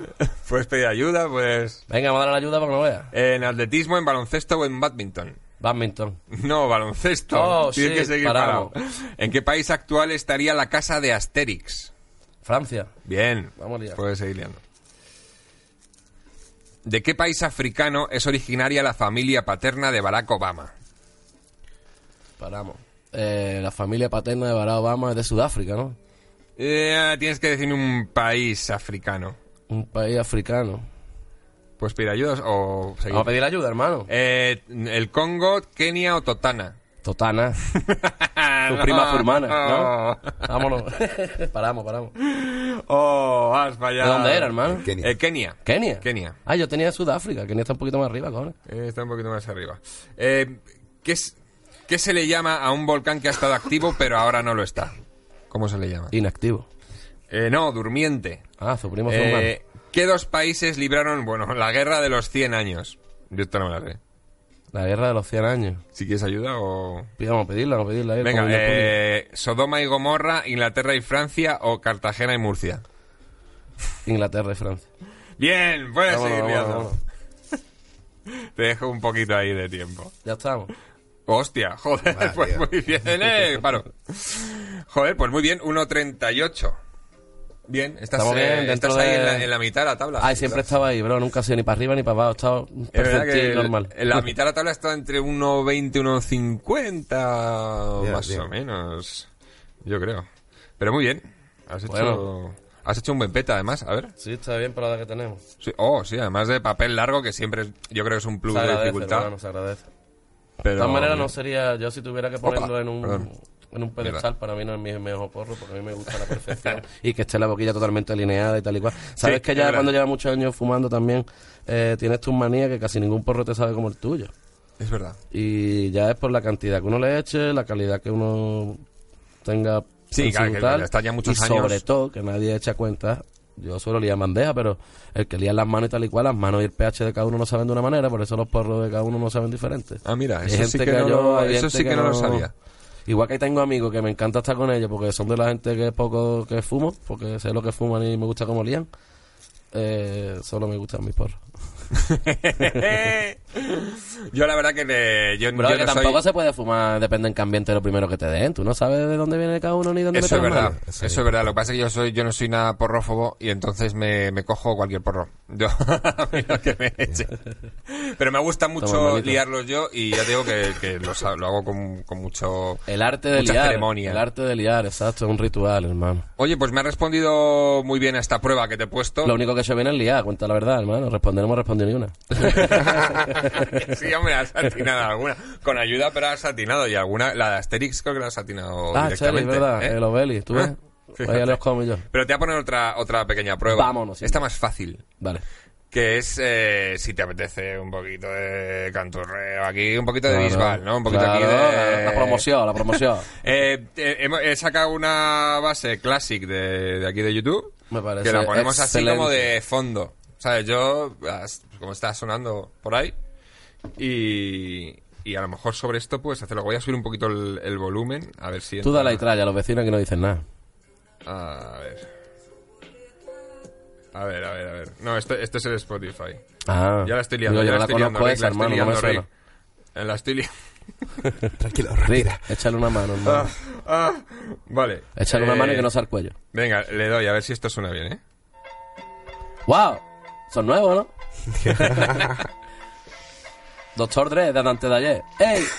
No me importa que se sepa, yo la fumo pura y sin pepa. Rica en CBD de la que trepa. Santa marihuana de la meo sepa. La que te areta y te deja más areta. Este cripino típico, esto está sacado en aeropónico. Tanque frigorífico con lámparas de sodio. Socio, vamos con los heavy del negocio. Cuida más fuerte que el etramonio. Y Cuando tú la picas, vienen los aromas y a sativa rica. Cogollo apretado, bien petado de azuquita. Cuando tú la fumas, ey.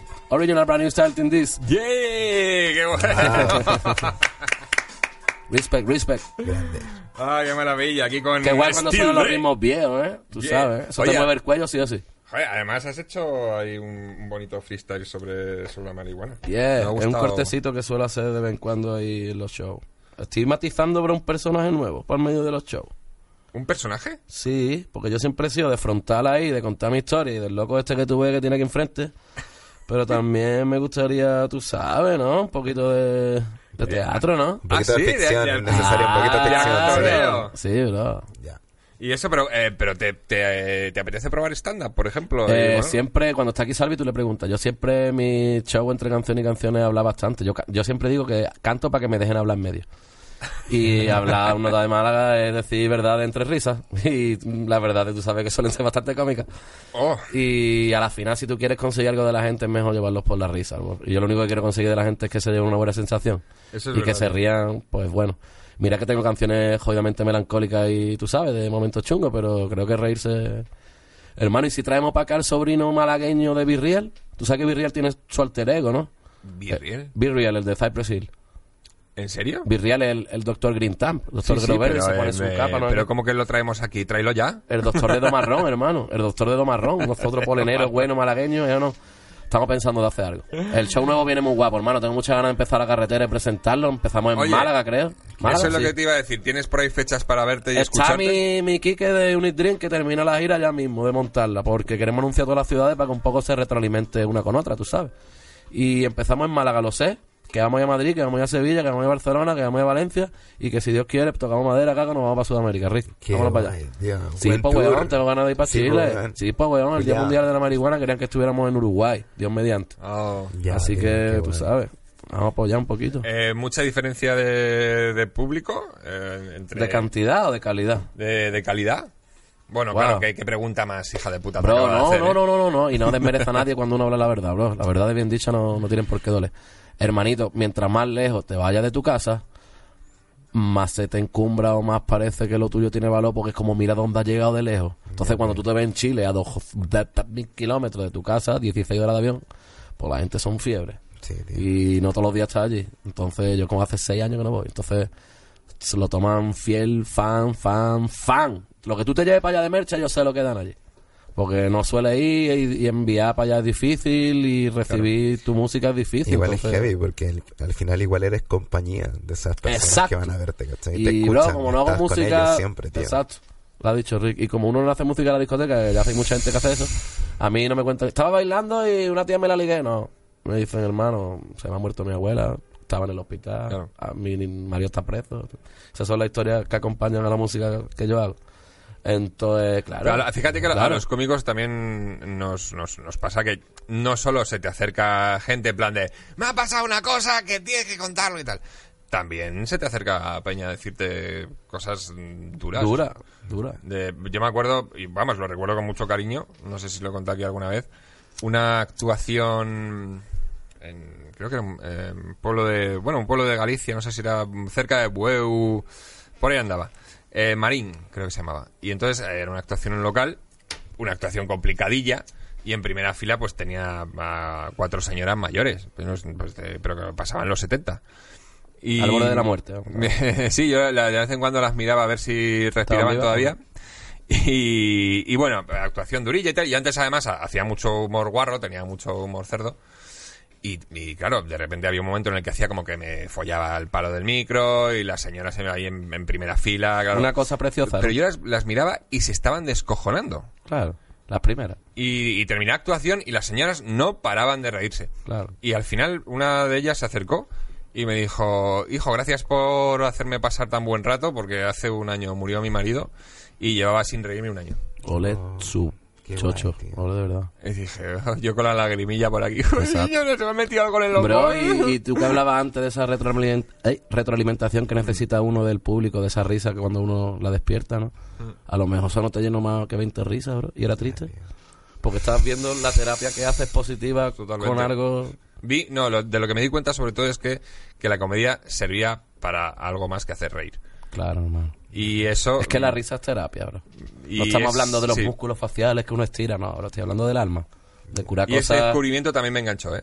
Bro, de verdad, yo en el sur, supongo que tú eres del sur, de otro lado del mundo, nosotros nos reímos hasta de la muerte. Nos reímos diariamente de eso y no de una forma Sí, con distintos tonos. necrófiga, necrófaga ni negra, ni... No, no, no, sino que...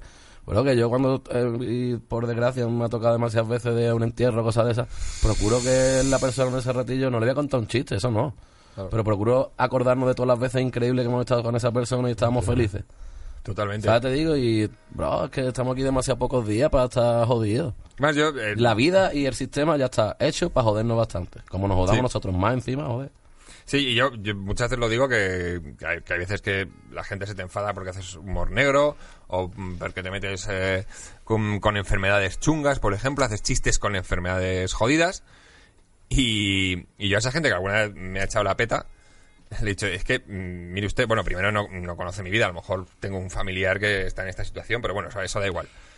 Ahí, cuando a ti te pasa esa desgracia y esa mierda, tú tienes en realidad dos opciones reducidas a lo más básico que hay, que es o estar todo el día jodido y pensando vaya mierda lo que me ha pasado porque yo tal y cual, o intentar llevarlo lo mejor posible. Pues parte de mi trabajo es que tú lo intentes llevar lo mejor posible. Y si tú tienes, yo que sé, un cáncer y estás viendo una actuación, hago un chiste del cáncer, y tú te ríes en ese momento, La yo ya, tu misión cumplida, tío. Claro. Bro, ¿sabes qué? Que tú no cantas o yo no hago monólogo, pero creo que nos dedicamos más o menos a lo mismo, hermano. Sí, es Sí, verdad. bro. Lo que pasa es que a mí no me piden bises. a mí últimamente tampoco. No, sí, A mí te encuentro otra vez el chiste Sí. de... No, pero tú lo sabes que en el estándar y tal y cual, cuando ya uno no sé qué tira de repertorio, y eso una vez y lo mismo, y lo mismo, y lo mismo, y, uno- y los chistes Sí. reciclados, digo los que no valen. Tú sabes. sí, Y dice, es me voy a llevar reciclando el chiste de 7 años, sobrino. Yo ahí tengo que Nosotros las canciones las podemos largar más. Eso es Nos verdad. la pide el público. Dice, canta lo que te he dicho, Es cántame las de hace 12 Incluso años. temas de hace... Sí, es Claro. verdad, tío. Nosotros tenemos que estar todo el rato innovando, todo el rato creando, todo el rato escribiendo. Claro. Es una paliza. Sabes que Mick Jagger hace muchos años que ya lleva un frontline, ¿no? Que lleva sus letras adelante, porque ese hombre ya... con- Bueno, claro. Que las transfusiones le van bien, pero las letras se ve que no... Joder, pero también te digo, yo le- contar las veces que las habrá cantado, pero si yo lo que no entiendo es, es que Ni que fuera tan no difícil, le ¿eh? Satisfaction, tampoco es, ya te digo. Digo, coño. Mick Jagger, en nota, bro, de la experiencia más así gorda de la vida, me acuerdo que en el 96 vinieron a Málaga. Me contó la entrada 6.000 pesetas, de las pesetas. Y yo no iba ahí porque tenía 15 años, pero mi mamá me dejó de ir porque en la banda estaba don Gonzalo, el papá de, de mi amigo Fernando, que él era pulimentador. Él es el que pulimenta el Carlos Haya, que es el hospital de, de Málaga. Hermano, Ah, ¿tú, suelo. una, tú tú una máquina de esas? Pero de las que vas sentado. No. O de las que la llevas con la mano. Ah, ajá, vale, vale. pulimentando. Eso te lleva a ti, caco. Eso tú lo coges y termina en Algeciras. Eso es un satisfier Él se lo a- coge con a una máxima mano. potencia. Gonzalo cogía eso con una mano. Gonzalo era el padre de mi amigo. Fernando, un hombre grande, pero normal. Tú no te creías la fuerza que ese hombre tenía. Pelo blanco, así con barba. Él se ponía en el lado de la banda. Y cuando la gente iba a pasar por medio, que te daba los instrumentos y muchas veces te rajaba la boca y todo, él no decía nada. Él el que se caballero, no me pase usted por medio. Y te daba la mano. Te apretaba la mano de tal manera que he visto gente de rodillas. pues como Gonzalo iba al concierto de los Rolling, mi madre me es verdad que es mejor seguridad que he tenido nunca. Y pude ir al concierto de los Rolling. Pues salió el concierto a los días siguientes en los periódicos que el Mick Jagger, un rato antes de empezar el concierto, no te pidió una cinta de jogging para pa, pa- pa calentar. Para correr antes de, De, ah, que... de jogging. Hostia. Pero digo, pero abuelo, abuelo, a ver si te va a quedar ahí. No de dos carreras más de la cuenta que no da el concierto. ¿No te digo? Es que ve cómo se vienen arriba, ¿eh? Los rockstar, ¿eh? Es que No ve cómo se vienen arriba. te podrás ¿eh? pegar X carreras en un concierto. Claro, no, claro, no malgastes Eh, La carreras. tiene contada, exacto. No, ve, pero te digo una cosa, hermano. Yo tenía 15 años, pero ese show se lo pone a Carmen de Mairena y tú te vas diciendo de allí que has visto el medio concierto de tu vida. El repertorio es casi de lo menos. Los de estos inflables, los fuegos, la pantalla más una- grande hasta el una momento. performance. Exagerado. Ya te digo, eso te ponen a... un- Carmen de Mairena. ¿Usas tú algo de flipas. esto en tus conciertos? ¿Tienes algún tipo de performance? Eh, no, no, no. Me gusta ir bonito, así caladito, guapo, tú sabes, las trenzas hechas, no sé qué, bien bonito. Porque es como el día que te va a presentar delante de la gente, entonces tú ese día tienes que ir guapito. Te pones guapito y le intento la performance soy yo mismo, hermano, este ya está. Ahí. Siguientes, siguientes pasos en la Step carrera de Little Pepe. paso a paso. Yeah. Rookie set. Mira, vamos a presentar este disco como merece. Tengo que decirte que este trabajo, aparte de ser la primera puesta de la factoría creativa como, como puesta de largo, también es una apuesta sólida de la discográfica que han tirado la casa por la ventana y han dicho vamos a pagar el disco que esta gente quiere. Boa. Boa. Música. Ya un montón de años, desde el noventa y pico. Más creo. años que las puertas. Eso estaba aquí antes de los árboles. Estaba Boa y los árboles. Y ellos, la verdad, que siempre han apostado por tendencias que no son mainstream, pero creo que tienen una comunidad fuerte en este y en otros países. Mande a hacer discos que me da la gana. Encima, les ha gustado bastante. Y. No sido- voy a presentarlo lo mejor que pueda. Y voy a llevarlo a donde más pueda. Yo lo que quiero es que mi niño esté lo mejor que pueda. Claro. No han sido quisquillosos con las correcciones y los No me han dicho nada. No, solo han ido escuchando lo que vamos haciendo y a cada tema le gustaba más. Qué maravilla. Sí, bro, no sé. o- Libertad creativa. Sí. Eso aquí lo respetamos mucho en Sí. Cibetalanda Podcast No. en general. Es verdad que. Hermano, como me trabaja nadie. Pero, pero ya no nosotros los loquitos estos que creamos cosas de la nada y tal y cual. No, mira, hermano. Cuando un escayolista va a tu casa y te va a poner las arrebolas, si tú le sacas un platito de queso, si tú le pones un Coca-Cola en su defecto y una cerveza fresquita, ese hombre va a trabajar mejor. Pues sí. El gasto va a ser mínimo para ti. Le vas a pagar lo mismo y él se va a ir feliz. Y tú vas a tener una terminación mejor en tu proyecto. Así que invierte en los obreros, me cago en Satanás. No, eso sí, no le des un porrito porque a lo mejor no te queda tan bien. Depende, ¿eh? Yo, toda mi cuadrilla, hostia, si no fuma no hace nada, ¿eh? ¿Lo usas Bro, mucho a ahí- nivel creativo? Eh, lo uso. Y no te pasa, es que a mí me pasa que la- las veces que he usado eh, la hierba para escribir es verdad que me ha salido alguna genialidad, pero la mayoría de cosas las coge al día siguiente el caco sobrio y dice, pero qué mierda es esto. El único que... lo- ¿Sabes? Te digo el problema, Caco, que al Caco sobrio le falta el high. Caco debe dejar esa sobriedad estúpida, volver al mundo paralelo en el que se está mejor. Y un perco 6 como Mario, hermano. Ah, Una cosa que te quería preguntar, porque en la comedia, mm, bueno, he visto que pasa, por ejemplo, en, en el rap y incluso en reggaetón, creo que he visto, y en la comedia también lo he visto. Los beefs, eh, el meterse, o sea, el, el picarse con, Ah, eso. con alguien del gremio, esto mm, es verdad que en el reggae, que tampoco es que yo sea No, no, mira, te voy a yo- contar, bro. Yo no he visto. No, No, hay- no, hay claro que sí, bro. Es que el reggae, el reggae, el reggae como el papá del tosta pendeja. Ellos en Jamaica hay una cosa que se llama Sting, que se llama Clash, que es man to man, tú contra mí en el escenario, tu canción contra la mía. No improvisa ni nada. Lo mejor que improviso es que la canción mía que dice todo el mundo se va a la fiesta para bailar, pues ese día le digo el caco y me la va a chupar. Pero es mi tema y te cambio cuatro cosas y nos metemos uno con o nos metemos. Pantomima pura. Hoy llego yo al Sting con un ataúd Ah, tuyo. vale, vale. Y vestido de militar o de enterrador. Son jamaicas hace muchos años y en Panamá también. Lo que pasa es que aquí son unos mierdas. Y el reggae, como que la gente del reggae Es que nunca aquí hemos ha habido piques que la gente se lo toma muy en serio, que digo, pero Sí, chicos, pero la sí, gente es tonta, hermano. claro. Yo si no me quito mi pan, si no te metes con mi madre, si no, no- ¿qué problema tengo yo contigo? Bien si ya te metes en eso, tenemos un cierto problema serio. Sí. Pero si no... Y, y en, y en cómicos también se dan los beefs en todos lados, ¿eh? No de hecho, ser. además, tío, no te creas que este país, no, eso es en todos lados del mundo, que a la gente el morbo que más le gusta es la pelea. Ahora estaba, me estaba poniendo mi compa una de esta mañana del que siguió con no sé quién, del otro día el de la OSA con el López, y eso es lo que la gente más view le da y lo que la gente más relevancia tiene. Sí, al final, oye, Luego si- muchos beef. Si lo usas como... dice, pero como tema una mierda, no, pero es que lo ha dicho, no sé qué, güey, me importa lo que le diga, hermano. Sí, es como... No oye, no ha dicho nada bueno. Igual que no está bien que te tomes los chistes de manera personal, no sé, tampoco te tomes las letras de manera tan personal. Hombre, si dice, Esa yo, libertad el creativa, Pepe, hombre, no claro. que vive en Ventura Rodríguez 34, que de la racha. no- Hombre, pues ella dice uno, ¿qué te pasa? ¿Qué problema hay? Bueno, y que si al final lo, lo utilizas con, con fines comerciales y para generar Pero visualizaciones... te lo juro, para- hace poquito, el viernes presentamos disco en Málaga y estaba capaz, que tiene un tema ahí conmigo, y estábamos luego cenando y le digo, "Ah, vamos a tirarnos. ¿No?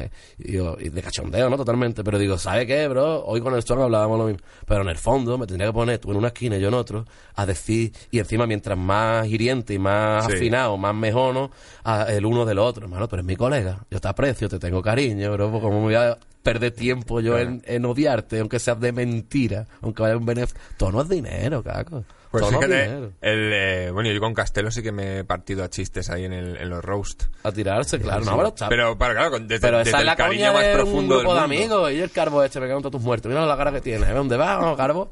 Que tiene todo lo despegado. Eso está bien. Eso es terapia. Pues Yo sí. digo que los ricos pagan psiquiatras y la gente de barrio tiene amigos. Y porros. Tipo, sí. Rick, hablando de porros. Mm, vamos. Vamos a hablar un poquito de- del blog de Royal Queen Seats, que, que de vez en cuando lo trasteamos y encontramos sí, cosas sí. interesantes y seguro Sí. que se encontraba algo. Esta semana de interesante, a ver, me pareció súper interesante. ¿Sabíais que en California ya existen las tiras de marihuana? Tiras. Tiras, o sea, son papelitos pequeños como, no sé. Rollo LSD, ¿no? Del Sí, el rollo. LSD pequeñísimo. Está, tiene la dosis de THC o la dosis de CBD y con el sabor que quieras, con los terpenos que quieras. Y bueno, Estamos se utiliza locos, para, para consumirlo sublingual. Sublingual. Sí, porque tiene ¿Sabes que ver con la... Subnormal.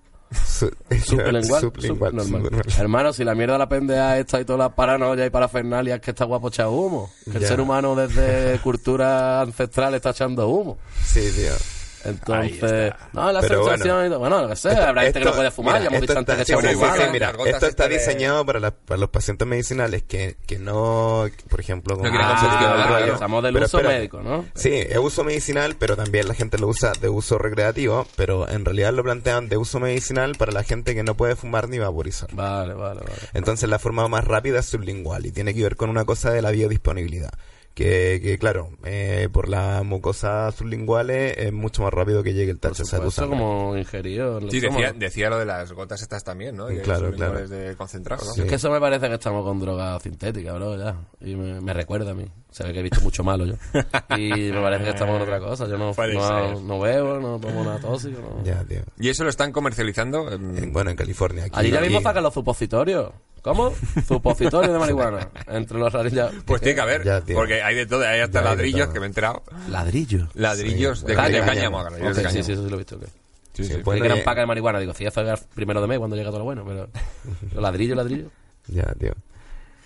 Bueno, Pues- eso, y es, bueno, está hecho de goma, eh, tiene azúcares naturales y, todo, bueno, es lo más orgánico. Ah, o sea, sabe más rico. Sí, entraría en la categoría tal vez de los edibles. Edibles. Ah, Qué bonito suena. Edibles. es verdad. Mamá, gominola. Qué bueno. O sea que eso te va, te va a pegar, va a tardar un poquito, pero te va a pegar un buen meneo. Claro. Sí, depende de la dosis, también hay distintas dosis con menos cantidad de. THC. Pero como tú has y- dicho, Rick, el, el simple hecho de no ser ingerido por, por la sintetización de los pulmones, que directo a la sangre desde el estómago, wow. Eso es más directo. Pues buenos inventos, como eh, el que nos preguntaba un bercuchante en el consultorio, Julen for You, espérate que no me la cuelen, Julen for You. No, está, no, no hay nada, no hay trampa en Julen for You. Bro, la- perdona, Dime. que te he cortado. Entre el LED y tal y cual, esto, esto que, bro, está- esto no es morado, esto ahora mismo estamos blue Bueno, rino, la- esto es la- azul, hermano. La planta cuando florece se vuelve negrita y después sacan uno, unas Pero la Girl Scout no tiene tan, tan, No, color. es una por, Alien OG por la Alien, por ¿no? una Girl Scout. La- eso es una maravilla, la Sí, Alien. Scout. No, lo- no lo pervertí, no le eché nada de tabaco. ni No, nada. no, no. Qué guay, qué bien. Mira, Purito, mira purito. alegría, mira ah, viene del sur, viene del sur del mundo, hombre. Hay que dársela pura. Ya. ¿Cómo le Allí gusta? fuman sin pepa, sin stick, si se puede. Eh, ah, bueno, y también tenemos un poquito de muncheo. Anda. ¿Tenéis, eh, ¿Tenéis hambre por ahí? La verdad que con tu acuario mágico en la copa de la Bella y la Bestia. Ay, hemos tirado bien, ¿eh? Eh, a mí me ha pegado...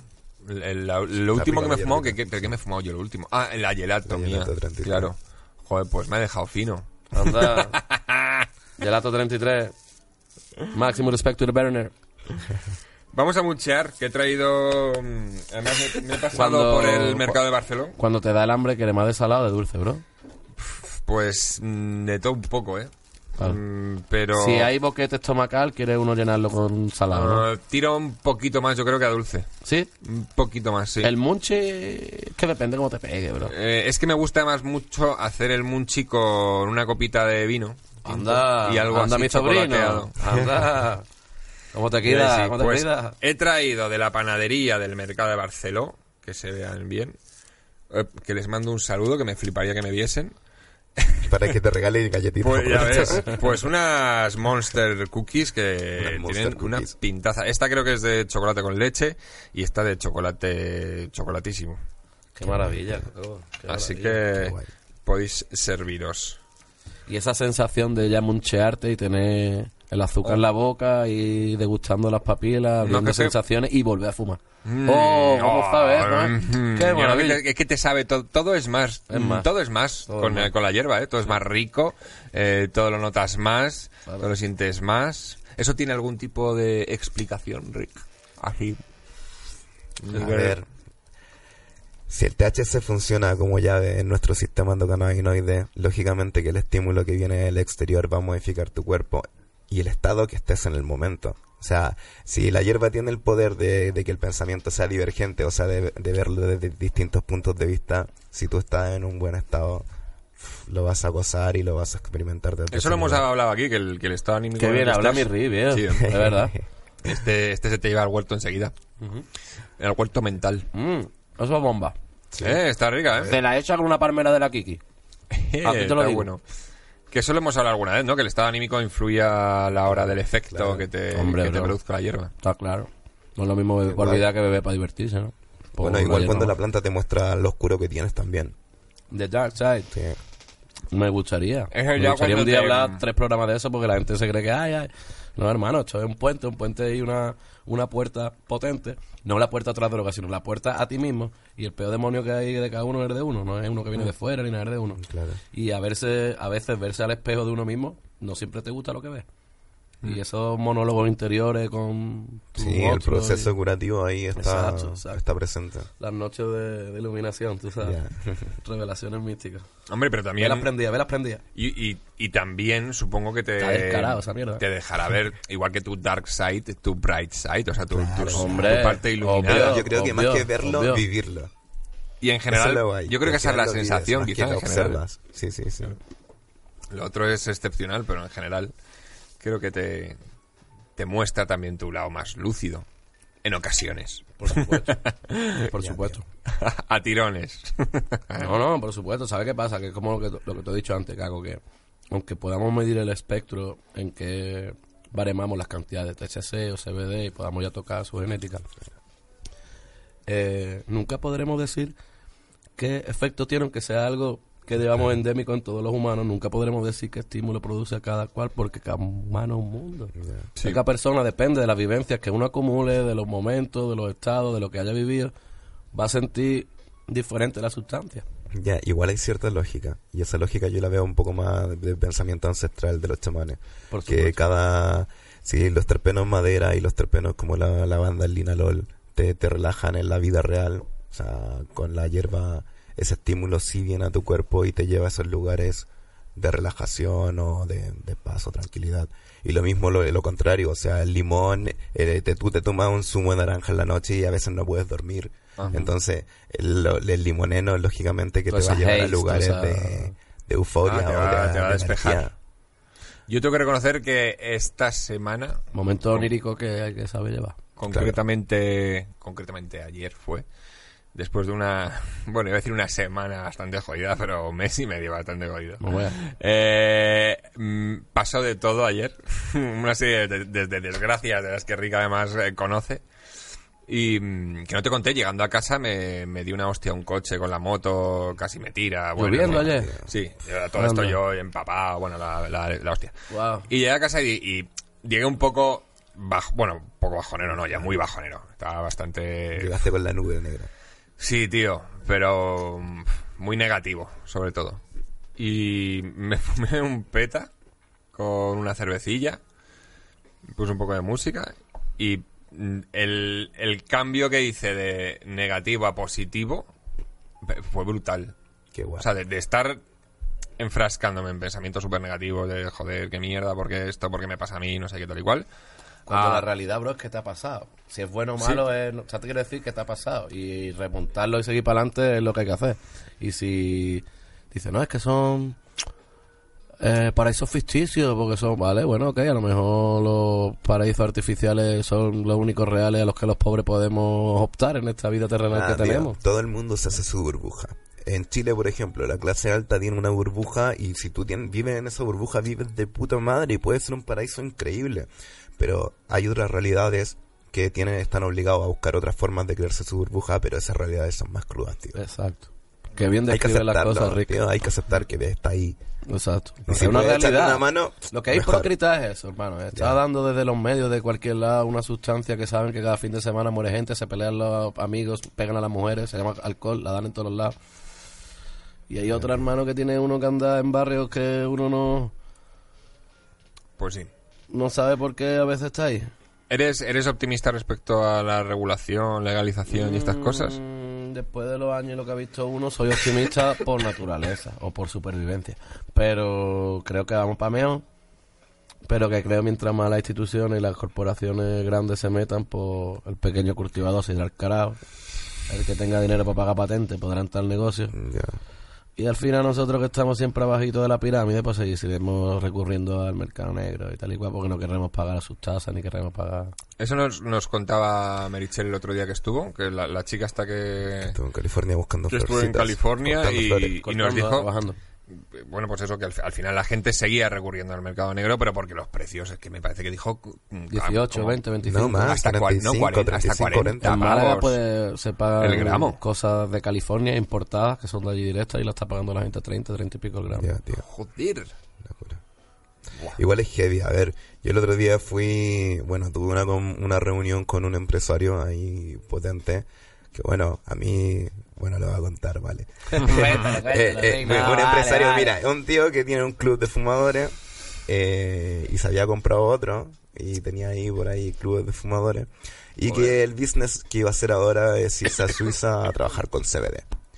Entonces, claro, me dijo que él tenía ya vista cuatro genéticas y simplemente lo que se hace es cultivar hectárea y hectárea y hectárea de muchas, muchas cuatro genéticas, las que funcionan, y después sacarlo como un camión de olivas y hacer aceite.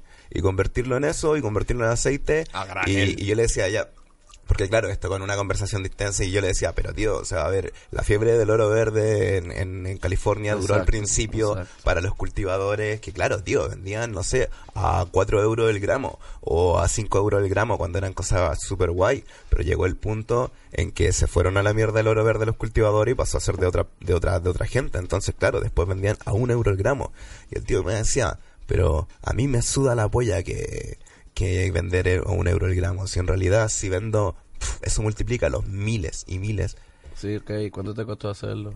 Ya, tío, y ahí donde me entró todo el dilema ético, hermano. Exacto. Que el tío me dice, bueno, y me llevo un, un par el de dinero. hippies españoles de aquí, Exacto. que Ellos pago estaban- negro ahí 100 euros al día, y estos hippies se van de puta madre felices a cortar flores allá. Exacto. Están especulando con el Y sueño de mucha después, gente. guau, guau, es que era siniestro. Entró la gran empresa a controlar tío. lo único que nos mantendría al margen de su sistema. ¡Capum! Sí, pero ojo que yo creo que en el cannabis hay que enfocar eh, el pequeño agricultor que, sa- que saca la fruta de verdad, hermano. La fruta, el fruto. El Real OG, está claro, el que es un dedicado, el que pierde su Sí. tiempo, su vida y su esfuerzo en Claro. sacar flores Sí, increíbles. y que no le interesa que- la cantidad, Exacto. hermano, si eso es importante. La calidad. La calidad de lo que tienes y que sea 100% orgánico y ahí donde y está hermano, de verdad. el trabajo de la gente y la dedicación y sobre todo esas de gente que son Real OG, lo que les gusta es agasajar y alguien que tenga paladar y que sepa que tiene buque, como llevarle su flow y mira hermano lo que yo saqué este Además que año. se, y- se nota mucho lo orgánico, tío. Hombre, demasiado, Después de muchos años creo es que, que parece, tengo oh, un me están paladar hablando más o esta menos gente de vegano y de no sé qué. Hermano, te estamos hablando de que si tú no has lavado las raíces, si tú le llevas echando productos hasta el último día de la floración tío. antes de cortar, Te la estás ceniza no es blanca, sabe a químico, no quema como tiene que quemar. Algunas te dan dolor de cabeza. Bastante si tiene mucho, por supuesto. Y la gente se pone a producir a producir con el fin de que esto es monetario y se han olvidado de que los melones no saben igual si no maduran el tiempo necesario. Ya, tío, pero es que la, gente hermano, tiene... que nace de la tierra. Tío, la gente tiene esa neurosis de querer proyectar en el otro lo que no es. O sea, yo lo digo siempre, es como las personas. Te querían que sea abogado, querías que sea ingeniero o arquitecto y te metían eso en la cabeza. Pero a lo mejor el niño tiene arma, alma de artista. Y tío, necesita otro tipo de herramientas, no las que tú quieres que tenga. O sea, para mí un mejor cultivador es una persona que se sacrifica por darle el mejor contexto a la planta para que pueda dar sus frutos de la mejor manera. Sin esperar sacarle un montón de THC, engordar un montón la planta. No, tío. Ni que esté no es pensando en una copa, ni de que ahí estamos, su cogollo sea precioso, ni que. Hostia, que la planta así de bonita y agradecida, que mi- me- mientras mejor tú la tratas y la estimulas y la cuidas, ella Sí. muestra unas flores Sí, más, más bonitas. Claro. Ya no solo en su efecto, sino en su morfología, que tras tú mejor la cuidas, ella mejor está. Y más bonita luce y más crece. Y Es una asignatura pendiente, lo reconozco, cultivar. cultivar. Tío, es súper lindo cuando germina y cuando ya está grande ver la belleza, porque es una planta bella, Ah, hermano. bella, es su geometría, tiene. bella, bella. weón, es arte. Es arte, es arte. Ay, Ártelo. pues, pues eh, os pediré consejo, seguramente. Yo hace mucho tiempo que no, pla- pero mu, mu, mu, mu, me dedico a, a nutrir a mis buenos growers de buena materia para que ellos planten que tienen más dedicación y más tiempo y lo hacen mejor que yo. Me llevé un palo muy gordo porque tenía mis plantitas allí como 12, 18 en tiestos de 50, 60 litros árboles. Y la policía me las quitó todas, hermano, y me acusaron de no sé cuántos kilos y de tal y cual. eh, No. Arresto domiciliario, y guau. Oh, sí, ¿cuánto tiempo? Multa, dos meses, fin de semana. Pero ni pagué un duro, ni estuve un fin de semana metido en mi casa porque cuando este señor que tiene usted aquí delante trabaja cantando. Claro. Claro. ¿Pero qué? Entonces tuve que estar en un CPD, centro de esto de droga, no sé qué, un año de desintoxicación diciendo que no, que ya no había fumado más, tal y cual, dejarme, por favor. Y, allí estuve, Bernito, ya te digo que tuve que hacer año y medio porque no daba. Pues hola. Yeah, gracias, muchas gracias. No, bro, en serio, era súper gracioso porque tiene más entrar te hacen como un test que lo hacen a todas y está la gente, hermano, para no entrar a la cárcel, cosas de heroína, cosas de adicciones chungas de juego, de cocaína, de... Y hubo como un test que me hicieron, que me acuerdo de una pregunta, que te lo juro que ahí yo tomé conciencia de que si hay que ordenar las drogas por sustancia, hay que poner un ranking, no hay que hacer algo. No conozco a nadie que pone un porro a una mamada. ¿Tú me entiendes? Hermano, me, me preguntaron si yo había hecho favores sexuales por... Y digo, hermano, que yo fumo. Ya te digo, yo que había... Tío. Tú estás loco. Yo me he visto en Hay Chile. sectores que están Yo fatales, me he hermano. visto en Calicuao, te digo, en Venezuela, porque me he metido donde hiciera falta que me han dicho que estaba la buena. Yo iba para allá. No me los igual. son blunts, Ya, no sí. Exacto, hermano, que esto es otra cosa. Esto es gente, Ah. aunque aquí parezcamos a ojos de cualquiera que no lo consume, unos putos drogadictos, somos adictos, es droga, pero también somos una parte de la cultura. Te puede gustar o no, pero es cultura. Esto está anclado, el consumo de sustancias está anclado al humano desde siempre. Ya no estamos hablando del punto chamánico, sino del orden mundial tal y como conocemos desde el siglo XVIII. Hermanito, esto se ha consumido siempre. Pues y sí. que sepa que es la de los libres pensadores, la de la gente que quiere avanzar. Y yo lo digo mucho, eh, hay que tener vicios. Hay que tener vicios. Hay que tenerlos. Bro, eh, todo el mundo tiene sus vicios. Y el que tú ves que, ay, qué buen vecino es, que no sé qué, tal y cual, no me queda, me le pega a la mujer. El que tal y cual, no sé qué, no sé qué con el niño. El que tal y cual, no sé qué, va a la basura por la mañana. El que no sé qué, tal y cual, le pega al perro. El que, bueno, yo, gracias a Dios, de eso me cuido, procuro ser bueno con mi niño, con mi mujer, con mis padres, con toda mi familia, con todo el que me encuentro. Y para quitarme malos pensamientos, para no estar en otras cosas que sí... cons- Tú sabes, el rockstar, oh, termina el concierto, la groupie, la cocaína, el alcohol. Hermano, termina el concierto, la play y la hierba. Al hotel. Y veces nos llevamos el micro y les meto a hacer un tema. Eso es mi life, ¿sabes? Y El mejor plan, tío. Sí, Déjame en paz. Comía, chantedero y panzón, como dice la capela. Y creo que eh, eh, creo que la marihuana incluso ayuda a madurar. Porque ayuda a pensar mucho. Ya, tío. Entonces, mucho, eh, mucho, mucho, mucho. Mamá Vamos, a lo mejor es una mucho, teoría de mierda, ¿eh? Igual, igual, igual ahí también es importante. mundo no es igual. Hay pero gente que la paga, sí, sí, sí, que la sí, paga no, y la pero paga. Pero ta- sí, a ver, también es importante ahí con quién te rodeas. Porque, porque si piensas demasiado y estás rodeado de personas que no... Te voy a contar una anécdota, Rick. Te voy a contar una anécdota, Rick. Estábamos en el País Vasco. Y tú sabes cómo es el País Vasco. Y en el sentido de cultura, hermano. Están por encima de todo. Eh, mi, mi- mi chica es vasca. eh, Ok, ellos han apoyado la cultura y la han incentivado desde hace muchos años que en otras comunidades. Una casa ocupa, o lo que nosotros diríamos que una casa ocupa es una casa, de- no es la casa ocupa, un rocódromo, un skatepark, una sala de cine que donó el videoclub. Joder. Escucha, una cosa... Y yo estaba allí marinador. pensando y digo, pupa, estaba allí yo con mi pupa, digo, pupilla, ¿cómo va a hacer lo mismo?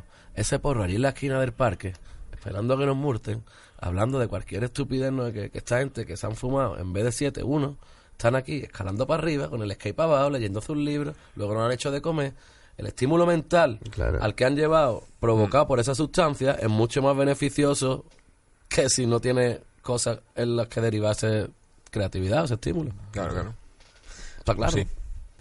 Ay, bendita planta. Qué bien Bendita nos planta. sienta. Ya, ya, a los que estamos aquí, por lo menos. Pues hemos echado un buen rato, ¿eh? A mí me ha gustado. ¿Estamos bien para la edad que tenemos? Oh, sí. Yo estoy bien. Yo estoy Me ha muy gustado bien. mucho Eh, bien. Estoy pasando una época un poco durilla, pero bueno, Yo ya te he saldrán escuchado las- mes y medio, ¿no? Sí, pero ya saldrá No traiga lo malo. Piensa que, como tú has dicho, son momentos. Eh, son rachas. Exacto. Está, hay que aguantar. Viene, Si no son muertes y no son cosas de esas, Eh, vamos a seguir para adelante. viene, viene viento fuerte, hay que aguantar y ya saldrá el sol. Ya Sale la vela y para adelante. amigos. Y hay que retroceder para saltar más lejos. Eso. Qué bueno. Agarrar vuelo, hermano. Coger impulso. Sí. ¿Qué tal? ¿Cómo has estado? Me veo que en brazos, que dicen en mi barrio. Me alegro, tío. Muchas gracias por la, por la invitación y Ha por el ratito, una- hermano. una no todos los días se puede compartir así, ni todo el mundo entiende la loquera nuestra. Pues sí, la verdad que estoy, estoy muy orgulloso de esto que hemos montado. Porque además viene... Tiene buena pinta, viene tiene buena gente- pinta. Gente maravillosa y yo todos los días em- aprendo algo. Sí, tío, yo yo- también. La marihuana, aparte de muchas otras cosas buenas, la marihuana es amor. ¿Es mentira? Sí. Yo he hecho amigos en el mundo entero buscando un papel, dando un papel, buscando la mejor del lugar. He hecho amigos, ¿eh? amigos, para toda la vida. No he conocido amigos que comparten una pasión. Pues, Puede decir la adicción, pero también es una pasión. Porque yo no disfruto solo cuando yo, yo disfruto desde que la veo, que la huelo, que la siento, que la desmigo, que, que la rulo, que, ¿sabes? Sí, Antes de prenderlo estoy saboreando la vez que busqué me en la boca. Puto Ese friki, de gustar hacerse el porro, sí, sí. ¿Sabes lo único que si estuviera hablando lo mismo de vino sería un el, el Nicolás de eso, ¿cómo se llama? Un etnólogo. Sommelier. Eh, sommelier, Sí. sommelier. Sería una persona culta al que me gusta los placeres, ¿no? Y si habla de marihuana eres un fumado. Es un canaseyur. ¿Sí? ¿Can I say your? Bueno, eh, se supone que el término Ah, es conocedor, pero a mí me gusta decirle canaseyur. Can I say your? Me Ah, gusta el eso. Viene del francés, ¿no? We Sí, will Ok. sí. Pues oye, mira, a lo mejor hay algún conocido por ahí que quiera venir a Coffin the Couch y explicarnos de qué va la movida. Si... ¿Tú quieres que te linkee con un par de gente que quizás sea interesante que vengan a hablar contigo? Mira, aquí... ¿Sabes qué evento es la Fresh Cup, la Copa del Verano? Sí. Ok, te- Sergio, que es una de las personas y su señora que comandan y bien que capitanean eso y se dejan mucho esfuerzo, él es un gran conocedor del mundo canábico. De verdad. Bien, bien. De los que, y además tiene don de lengua y sabe en la terminología de que habla mi Rick. Y cada vez que necesitan una cara para abogar sobre este mundo canábico nuestro delante de los medios y tal, suele ir mi Sergio. Qué guay. Ah, mira. Y Pues tengo un tipo en sí. Cádiz, el Raro Genetic, que es el máster de la marihuana medicinal porque él tiene muchos problemas físicos y todos los, los palía e intenta mejorarlo desde Eso el punto de vista del. CBD.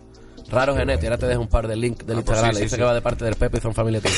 Madre mía, qué, qué gran invitado. Trae material, trae música, man. trae contactos, trae buen rollo. Sustancia de intercambio, papi. No nos podemos quejar. Muchísimas gracias, tío. Las que tú tienes, como decía mi abuelita, hermano. Por haberte sentado en nuestro sofá, Rick. Otro día aquí, Máximo respect, Super Rick. luchando y aguantando junto a vosotros, Bercuchantes. 420 millones de gracias por seguir ahí. Y suscríbete, suscríbete a Cibeta Lambda Podcast. Nosotros nos vemos la semana que viene. Ya sabes, ya puedes volver a la realidad.